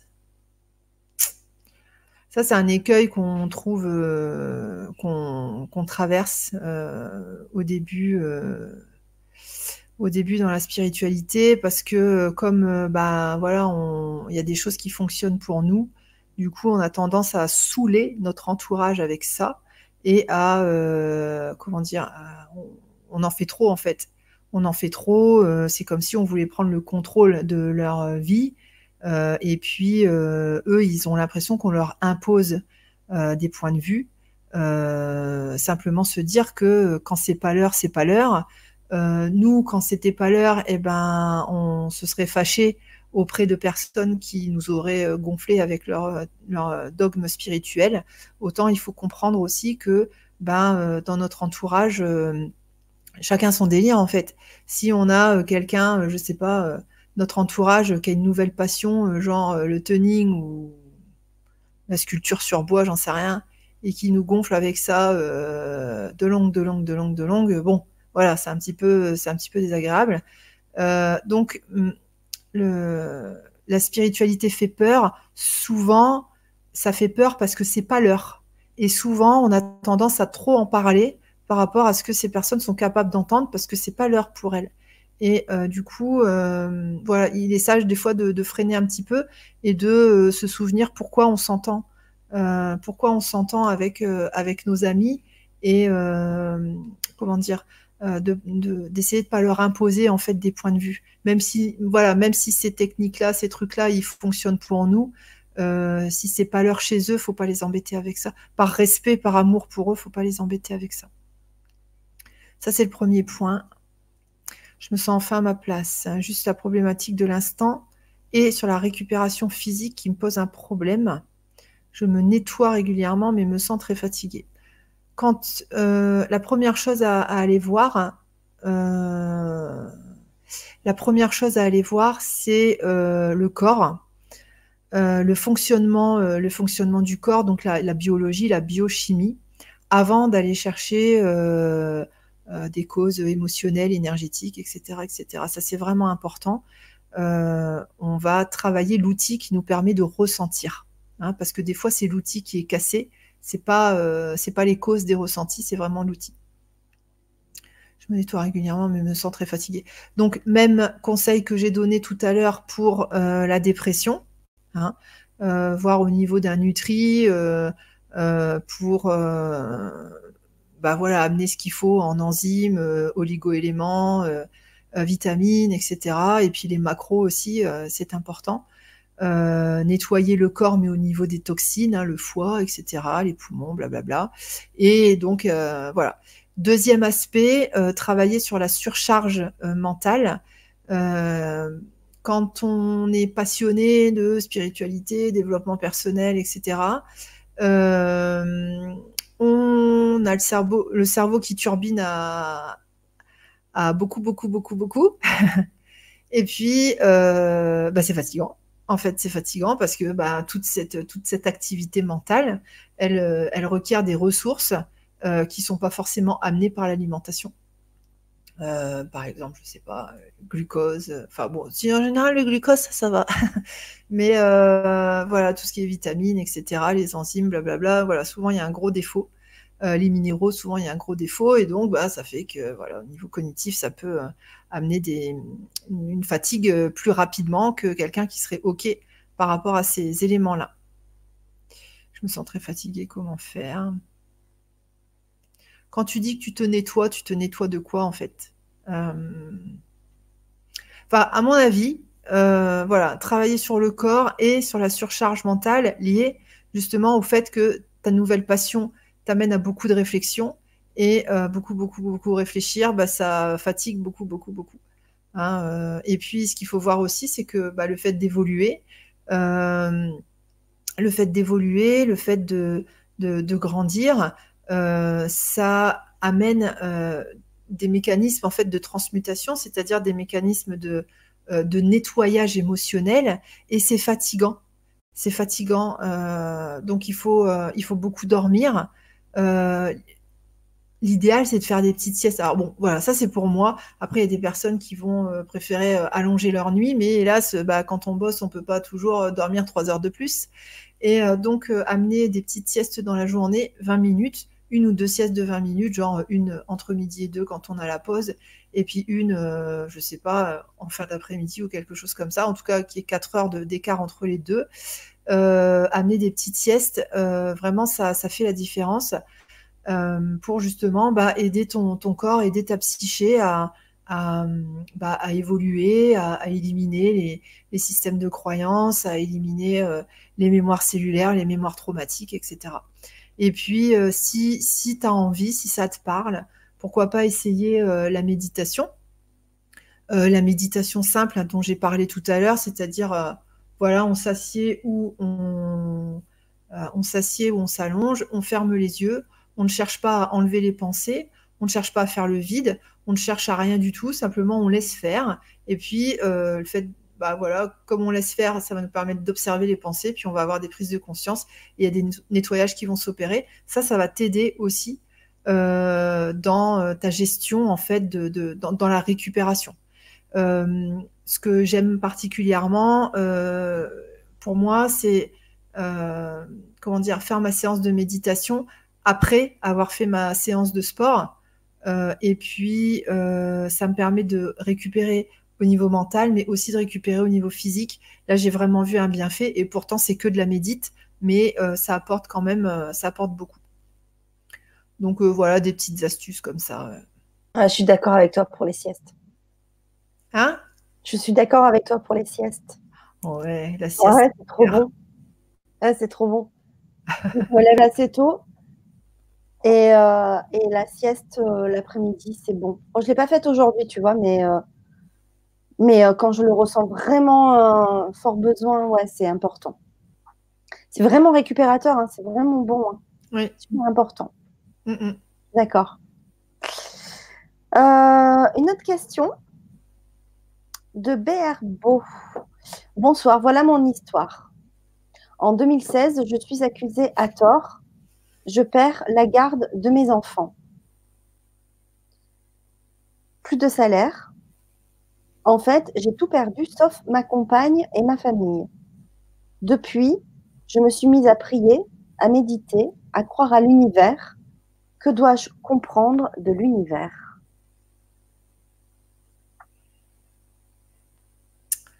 Euh, alors, qu'est-ce que tu dois comprendre par rapport au fait que euh, tu as été accusé à tort et que tu as perdu? C'est quoi qu'il a perdu? Perdu la garde de tes enfants, d'accord Mais par contre, euh, tu as maintenu. Euh, ah oui, plus de salaire. Pourquoi plus de salaire? Je pense que accusé à tort, ça doit être dans son travail. Je pense, hein, si je comprends bien. Il a dû perdre son travail du coup. Alors ça ressemble. ouais. Euh, ça ressemble à ça ressemble à un retour karmique en fait. dans notre vie, à chaque fois qu'on fait un choix qui n'est pas raccord avec l'amour, l'amour n'étant pas ce qui est bien d'un point de vue sociétal. Hein. tout ce on a tendance à mettre dans la case amour tout ce qui est valorisé d'un point de vue spirituel ou sociétal. Or, c'est pas, pas, c'est pas toujours le cas.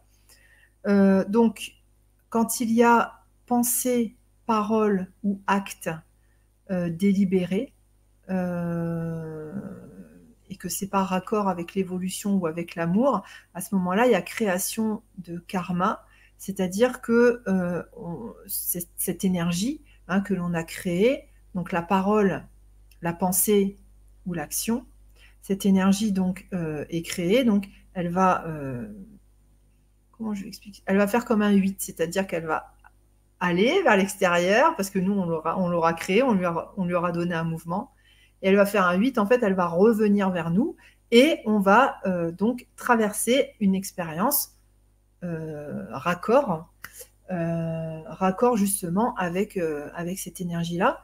Les retours karmiques, donc ça peut être un retour de notre vie actuelle, mais ça peut être aussi des retours d'autres vies. Bref, donc ça ressemble à ça. En tout cas, peu importe à la limite de où ça vient, euh, toutes les expériences que l'on traverse concourent à notre évolution, d'accord? Que ce soit nous ou les personnes impliquées. Euh, elles sont là pour nous montrer quelles sont les zones que l'on ne veut pas voir chez nous parce que, ah là là, euh, comment dire, parce que c'est pas valorisant, parce que c'est trop souffrant, parce que blablabla. Bla bla.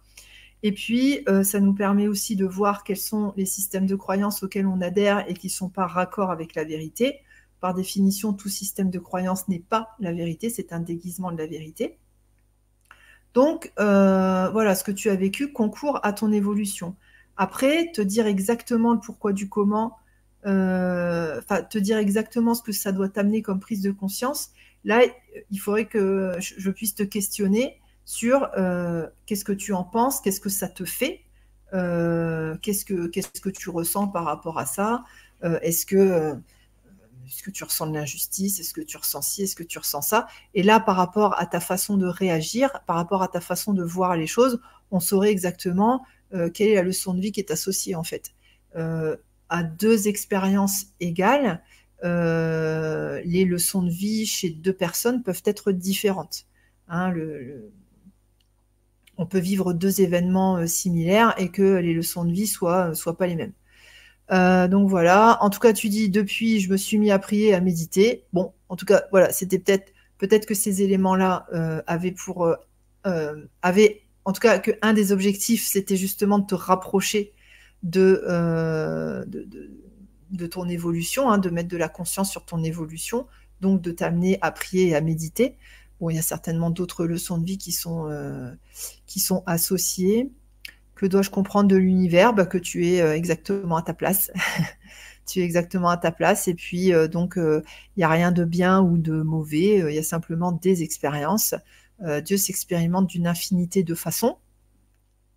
Et, et, tout est OK, en fait. Voilà. Donc, tu, tu n'as rien de mal dans tout ça en tout cas d'un point de vue de l'évolution, rien de mal, d'un point de vue de l'évolution globale, euh, même si euh, la société euh, a des normes spécifiques qui disent que ce que tu as fait, c'est pas bien ou je sais pas quoi. Donc voilà ce que je peux te dire. Ok, merci beaucoup Alexandra. on va passer à une autre question. Juste avant, je voulais vous dire que je vois tout sur le chat. Hein. Je vois vos échanges. je vois toutes vos questions normalement. Il n'y a pas de souci avec ça. Donc, c'est pas parce que vous allez écrire en majuscule que je vais voir mieux.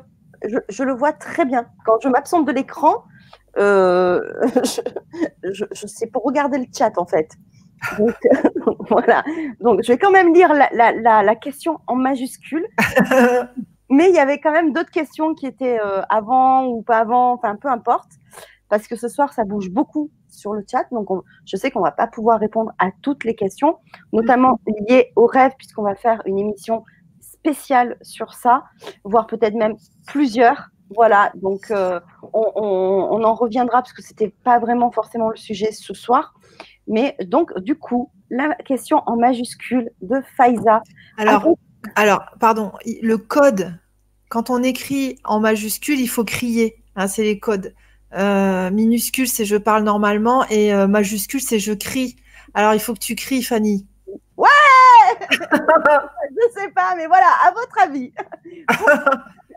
Pourquoi les nombres me parlent? Merci de votre réponse. Euh, voilà. voilà, voilà, voilà. Pourquoi les nombres me parlent? Bah en fait, comment dire voilà, quand quelque chose te parle, ça veut dire que euh, ben, tu as une affinité avec le chose en question et puis que, euh, bah, tu peux potentiellement, euh, potentiellement éprouver du plaisir à étudier la chose en question. Donc voilà, les choses qui, nous font vibrer, les choses qu'on aime bien, bah, c'est simplement qu'il y a une correspondance au niveau vibratoire. ça, comment dire, ça, ça fait écho avec des zones de nous. Et puis, euh, bah, ça veut dire que euh, ces, éléments-là font partie des choses qui vont nous apporter euh, du bonheur dans notre existence. Et que bah, quand, on, voilà, quand on se plaint, ouais, dans ma vie, machin, il se passe jamais rien, ou nanani, nana, il m'arrive que des, que des cochonneries, il est sage à ce moment-là de compenser par les choses qui hmm, sont inverses, c'est-à-dire les choses qui bah, nous font vibrer et nous font envie. Donc euh, voilà, pourquoi ça te parle? Bah, euh, parce qu'il y a une correspondance vibratoire et que, euh, c'est un, des éléments, comment dire, c'est un des éléments passionnants de ton existence. Et puis il faut que tu ailles piocher du bonheur dans, cette passion-là, en fait. Voilà, donc réponse simple. Très bien, merci beaucoup. Euh, il y a Ilam qui te répond c'est une surcharge d'énergie que j'ai transmise à distance car j'étais très reconnaissante que vous répondiez à ma question. Ça serait super de faire un épisode sur les rêves, ouais, évidemment. Ouais. Attends, c'est une surcharge d'énergie que j'ai transmise à distance car j'étais très reconnaissante que vous répondiez à ma question. Oui. Je ne fais pas le lien entre les deux, mais. Non, pour le début de la question, non plus, de la réponse non plus. J'étais très reprise. Une surcharge d'énergie que j'ai transmise. Ah euh, le, micro. Ah oui, c'était ça. D'accord. bah peut-être, comme on dit sur Amiens, je ne sais pas.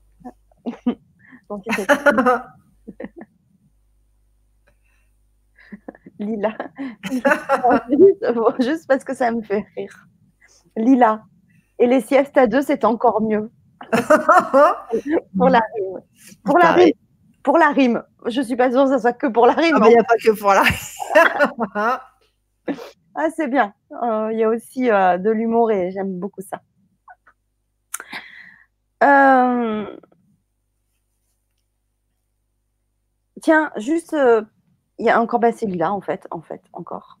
C'est peut-être pas forcément une question, mais juste avoir ton avis euh, si tu en as un, hein, parce que là, je ne sais pas du tout. Si tu en as un là-dessus, lorsqu'on voit des heures euh, miroirs, etc., euh, comme vous dites, il faut savoir à quoi on pense à ce moment-là précis. Qu'est-ce que tu penses à des heures de miroir? Ben, À une époque, quand, j'ai, quand je suis rentrée dans tout ce qui était spiritualité, tout ça, je, ça m'encourageait en fait. Euh, j'avais, voilà, ça me, ça me rapprochait de mmh. euh, des guides, de Dieu, etc. Ça me, voilà, c'était des choses qui étaient, euh, qui étaient importantes pour moi. Ça, ça me rassurait. je me, ça me permettait de me sentir moins seule. Et puis, bon, bah, à force d'avancer et puis de voilà, travailler sur l'amour de soi, etc. maintenant, Enfin, quand je suis toute seule, je, ça me fait plus rien du tout. Par contre, si je suis en train de parler avec quelqu'un au téléphone ou en cam, euh, puis qu'on voit oh 22h22, bon voilà. Mais euh, c'est bon, c'est c'est voilà. Maintenant, je, je trouve ça mignon. J'y accorde plus autant d'importance qu'avant. Après, je pense que quand c'est important pour nous, il y a, y a certainement des messages, et puis quand c'est plus important, il y a peut-être moins de messages. Enfin voilà. Bon. Euh, c'est pas une obligation que de que d'adhérer à ça. Si tu y adhères naturellement, c'est très bien, ça va t'apporter des petits plus. Et puis euh, si ça te paraît complètement foufou et que tu te sens obligé d'y adhérer parce que les autres le font, non, n'y adhère pas en fait, simplement que ça te parle pas à toi, tu vois. Donc euh, voilà, faut pas se forcer. Euh, si c'est naturel, c'est très bien. Si c'est pas naturel, c'est que ça nous convient pas.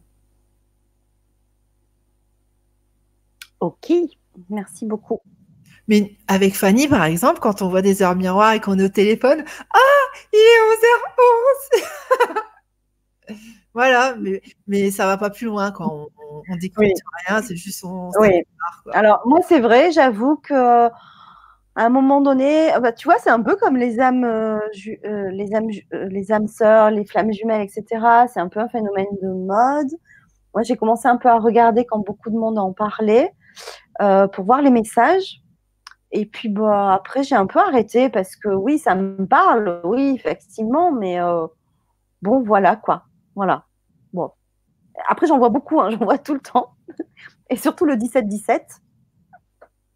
Mais d'autres aussi. Et puis après, bah, je me dis, bah ok, euh, ouais, ouais, il y a des messages. Après, euh, après, quand on lit, euh, enfin pour, pour moi, vraiment pour moi, quand on lit euh, sur des sites internet, très intéressant, hein, euh, très fiable aussi, les explications, ça reste quand même très généraliste. Donc du coup, après, il faut aussi comprendre par rapport à, à, son cheminement, à ses questionnements, etc.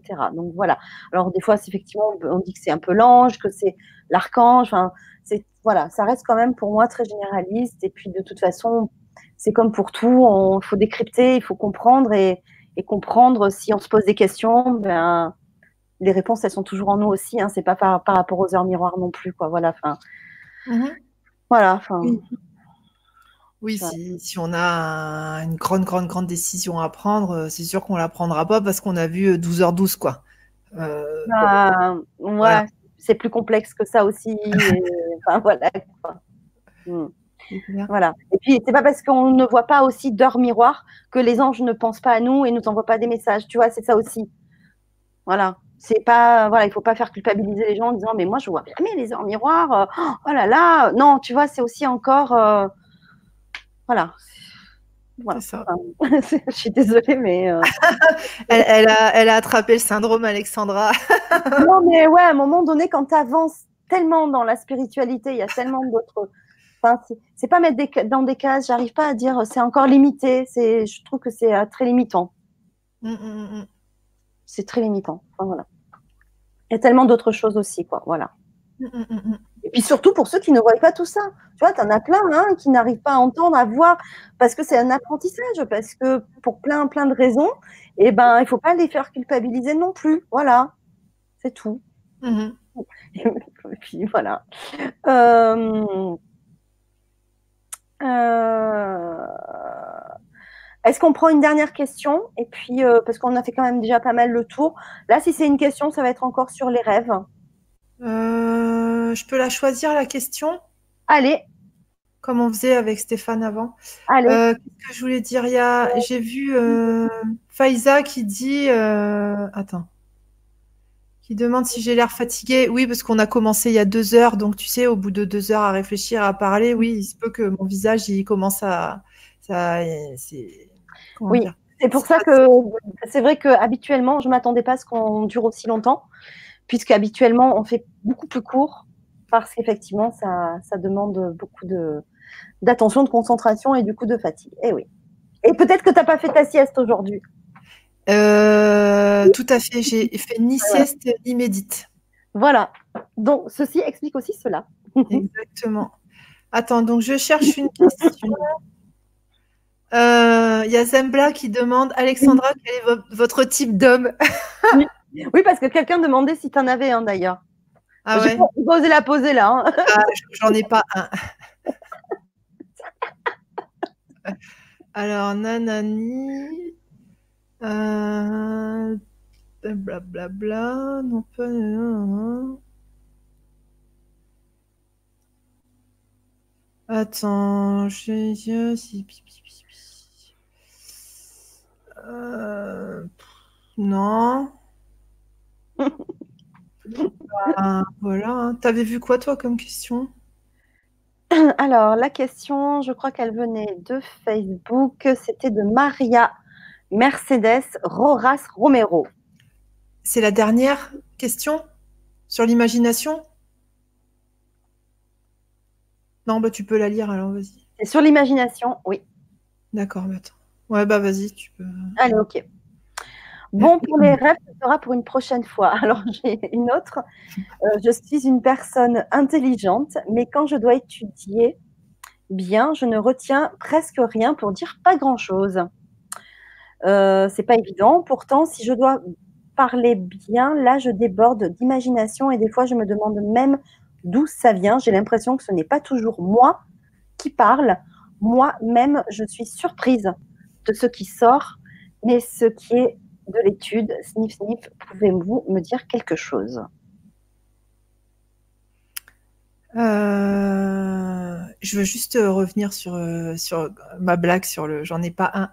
Euh, je veux juste faire un, gros bisou à quelqu'un, je vais pas pouvoir donner son prénom. En tout cas, voilà, quelqu'un que j'ai rencontré il n'y a pas longtemps et qui me redonne confiance dans, euh, dans l'homme.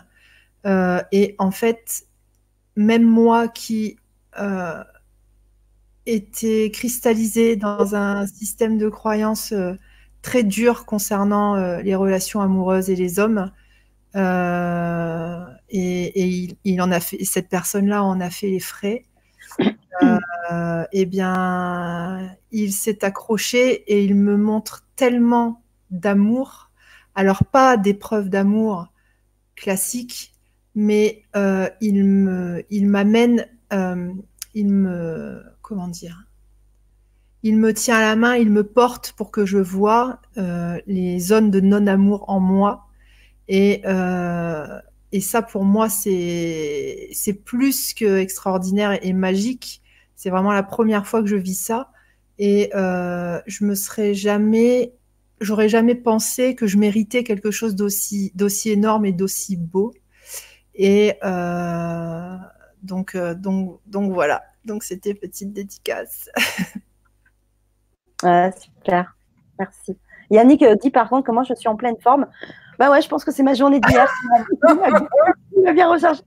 Je n'ai pas fait de sieste aujourd'hui, mais je suis quand même en pleine forme parce que oui, je déborde d'énergie de tout ce que j'ai reçu comme amour et comme joie hier. Voilà.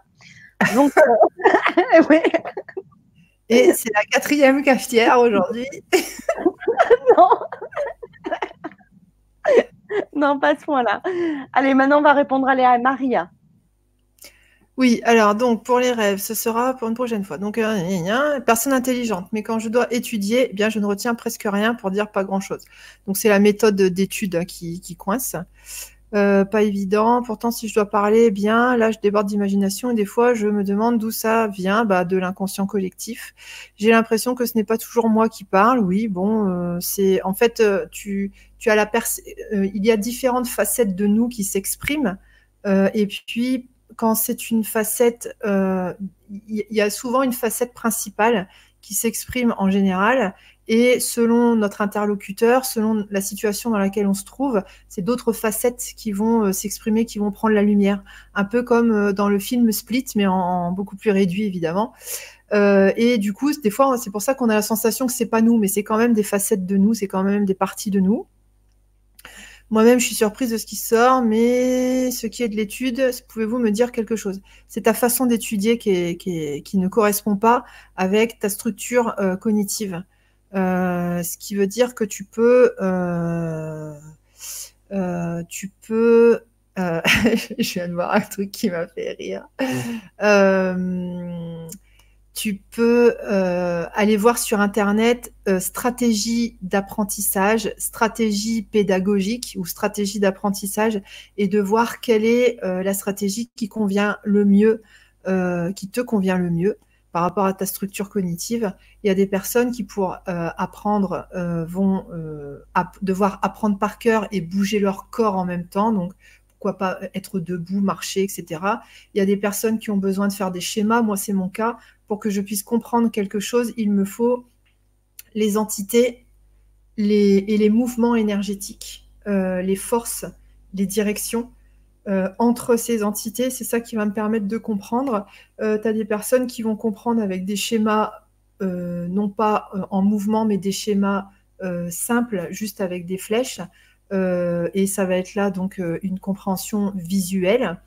Il y a des personnes qui vont retenir grâce à l'écoute, c'est-à-dire ils vont se souvenir des mots prononcés, de, de l'intonation, etc., euh, etc. Donc voilà, on, a chacun notre, notre, euh, nos stratégies euh, spécifiques d'apprentissage. Donc à toi de trouver la tienne. Et donc fais des recherches sur Google, tu, vas trouver. Il y a... Bah, de toute façon, maintenant, qu'est-ce qu'on trouve pas sur Google? Ah, un mari. Pour répondre à la question de tout à l'heure. T'es où, Fanny? Je suis là. Pardon. ah bah si. Je suis là. Alors il y a Maria, euh, Marie-Ange qui nous dit super de vous voir souriante comme ça et plein de bonheur à vous deux pour cette fin d'année 2020. Eh ben bisous. Eh ben merci. merci Marie-Ange, gros bisous. Fanny est-elle amoureuse? Ouais, c'est ça que j'ai vu. oui, je me demandais ce que tu avais vu. Je dis eh, attends. Et tu réponds. Hein. Euh, comment dire? Euh, Comment te dire? Bah, Comment répondre? Ben, On va répondre honnêtement. je crois que c'est non. ouais, non, je ne suis pas amoureuse. voilà. Voilà, voilà, ça c'est dit. bah, c'est superbe. Merci, merci beaucoup pour cette belle soirée. Merci Alexandra, j'ai passé un super moment. Bah, merci à toi, merci à tous d'avoir été merci, euh, ah merci à vous tous pour votre présence et non seulement pour votre présence, mais aussi pour vos interactions. Vous avez été vraiment euh, euh, voilà, très énergique sur le chat ce soir. Donc, bah, merci beaucoup pour toutes vos questions. Donc, on a bien compris que les rêves vous intéressaient. Donc, on va prévoir pour 2020, bien sûr, eh bien, ce, sujet-là. Voilà, donc euh, avec grand plaisir parce que c'est vraiment intéressant. Euh, merci, merci euh, à vous encore. Merci à toi, Alexandra, encore pour ce temps que tu nous as consacré. Merci pour tes belles réponses et merci pour cette énergie que tu, que tu dégages. et vraiment pour, voilà, c'est pour ta justesse et ouais, j'adore beaucoup. je suis contente de terminer euh, l'année comme ça. Enfin, elle n'est pas encore terminée parce que j'ai encore euh, quelques émissions cette semaine. Et puis après, c'est un peu les vacances pour une fois. Oui. Eh ben, pour une fois, ça va être les vacances pour redémarrer sur un beau programme en janvier. Euh, demain, je reçois une chirurgienne dentiste, enfin qui n'exerce plus, justement, et qui va nous parler des dents. Et euh, par rapport à les dents et l'inconscient, euh, le placement des dents, etc., c'est vachement intéressant aussi. Mmh, mmh, mmh. Ça fait longtemps que je voulais parler de ce sujet-là et j'ai rencontré une belle personne euh, qui va pouvoir nous en parler. Et puis, on va terminer jeudi avec un dernier atelier. Et puis, puis, puis voilà, c'est les vacances. Donc, je vous souhaite. Pardon, excusez-moi.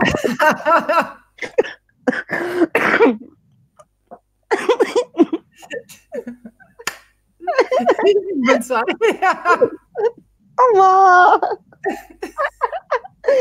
Donc, je vous souhaite vraiment, une, si on ne se revoit pas, une émission, une belle fin d'année, de belles fêtes. Et, puis, on se retrouve. D'habitude, on se voit un fou rire en début d'émission. En plus, j'ai pensé tout à l'heure, je me suis dit, mince, on n'a pas eu notre fou rire avant, il va arriver pendant. Il arrive maintenant. voilà. Bah, écoute, c'est chouette. Euh, eh bien, un grand merci. Pardon. Je vais te laisser le mot de la fin. Elle m'a refilé la patate chaude. Bon, ce que je voulais dire avant de partir. Euh, euh, vas-y, je vais couper mon micro. Vas-y. donc, que, hum, on se retrouve en 2020, donc bien sûr, pour un nouveau programme. Et euh, si vous êtes intéressé par aussi les stages que je fais en présentiel avec Franck Vandenbroek, donc il y a des émissions qui en parlent. Certains d'entre vous, d'ailleurs, sur le chat ce soir, seront présents pour nos stages dans le sud de la France, mais aussi à Nantes. Donc voilà, donc n'hésitez pas à venir, à, venir vers moi pour avoir les informations sur ces stages-là. Et puis, je te vois rire hein, quand même, Alexandra. Je ne sais pas si tu m'as voilà, et je voulais aussi euh, préciser, comme je le fais très souvent, c'est si vous avez aimé cette vidéo, ben, c'est de la partager parce que vous aussi, vous contribuez euh, à faire circuler l'information. Donc, euh, parlez-en autour de vous et partagez cette vidéo. Mettez des pouces bleus. on te voit, hein on t'entend pas, mais on te voit et moi je te vois aussi. et puis, pour soutenir notre travail, j'ai mis aussi dans le descriptif sous la vidéo nos liens euh, Facebook, chaîne YouTube, etc. Donc abonnez-vous, euh, likez pour avoir aussi bah, toutes nos infos, toute notre programmation et notre actualité. C'est aussi nous soutenir. Euh, voilà, dans, dans, notre travail. Voilà, donc n'hésitez vraiment pas, ça coûte rien, c'est gratuit pour une fois. Ça prend quelques secondes, un petit clic, et je vous en remercie d'avance. Alexandra, tu peux remettre ton micro parce que je vais te donner le petit mot de la fin. Et ne me dis pas que ton micro il marche plus. il a reçu une dose d'énergie, il marche plus. en tout cas, voilà, à, très bientôt et, merci encore. Euh, donc, euh, bah, nous, on se redonne rendez-vous. Euh, ce sera mercredi 15 janvier donc pour euh, Le sens de ta vie, donc euh, prochaine euh, édition. mon site c'est www.alexandraduriez.com. donc tous les mois, on fait le rendez-vous de la grâce. Donc c'est un temps de c'est un temps de méditation collective où on va contacter une énergie une énergie assez enfin l'énergie de la grâce en fait l'énergie divine. Il y a des super beaux retours. Euh, des personnes qui font des expériences de grâce pendant justement la méditation, euh, des personnes qui ont des euh, prises de conscience assez importantes. ça, le week-end prochain, donc samedi et dimanche, on fera les MCS sur l'enfance, c'est-à-dire un travail énergétique collectif à distance sur mémoires, les mémoires traumatiques de l'enfance, donc sur la souffrance de l'enfance. Euh, et euh, bah, ça renvoie un petit peu à ce qu'on disait, euh, à ce qu'on disait tout à l'heure par rapport à l'amour des parents. Ça peut être intéressant, intéressant. Aller jeter un œil. ah, tu vois, j'ai de nouveau plus le chat. Bon, de toute façon, ça me perturbait, donc voilà. voilà. C'est très bien. Je t'avais dit de ne pas le regarder. C'est vrai.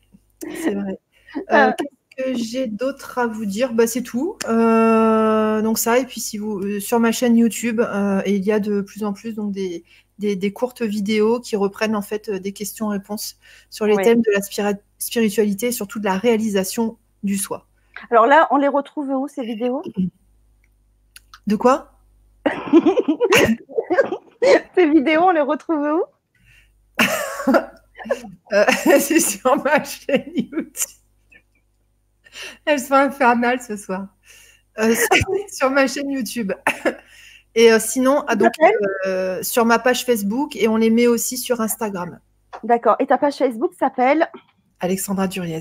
tout simplement, enfin, ça reste dans la lignée de la, ta page Facebook aussi qui s'appelle Alexandra Duriez. Voilà, super. Eh ben, merci pour toutes ces précisions. Il y a Lila qui nous dit Mais qu'est-ce qu'elles ont tout à coup? Je sais pas, il y a un vent, de, une vague d'énergie, de bonne humeur et de joie. Je sais pas, c'est top. Mais c'est bon, hein Moi, pour ceux qui me connaissent, je sais que j'aime, ils savent que j'aime bien rire. Voilà, d'habitude, ça se passe en début d'émission, juste avant le direct, et on démarre avec des éclats de rire. Hein. D'ailleurs, on en a fait l'expérience. Bah là, c'est la fin. c'est à la fin, voilà. bah, écoute, voilà, je t'embrasse très très fort, Alexandra. Je te dis à bientôt. Et moi aussi, je vous embrasse. Passez de belles fêtes et à très très vite. Gros bisous à tous. Merci, merci Fanny. Merci. À bientôt.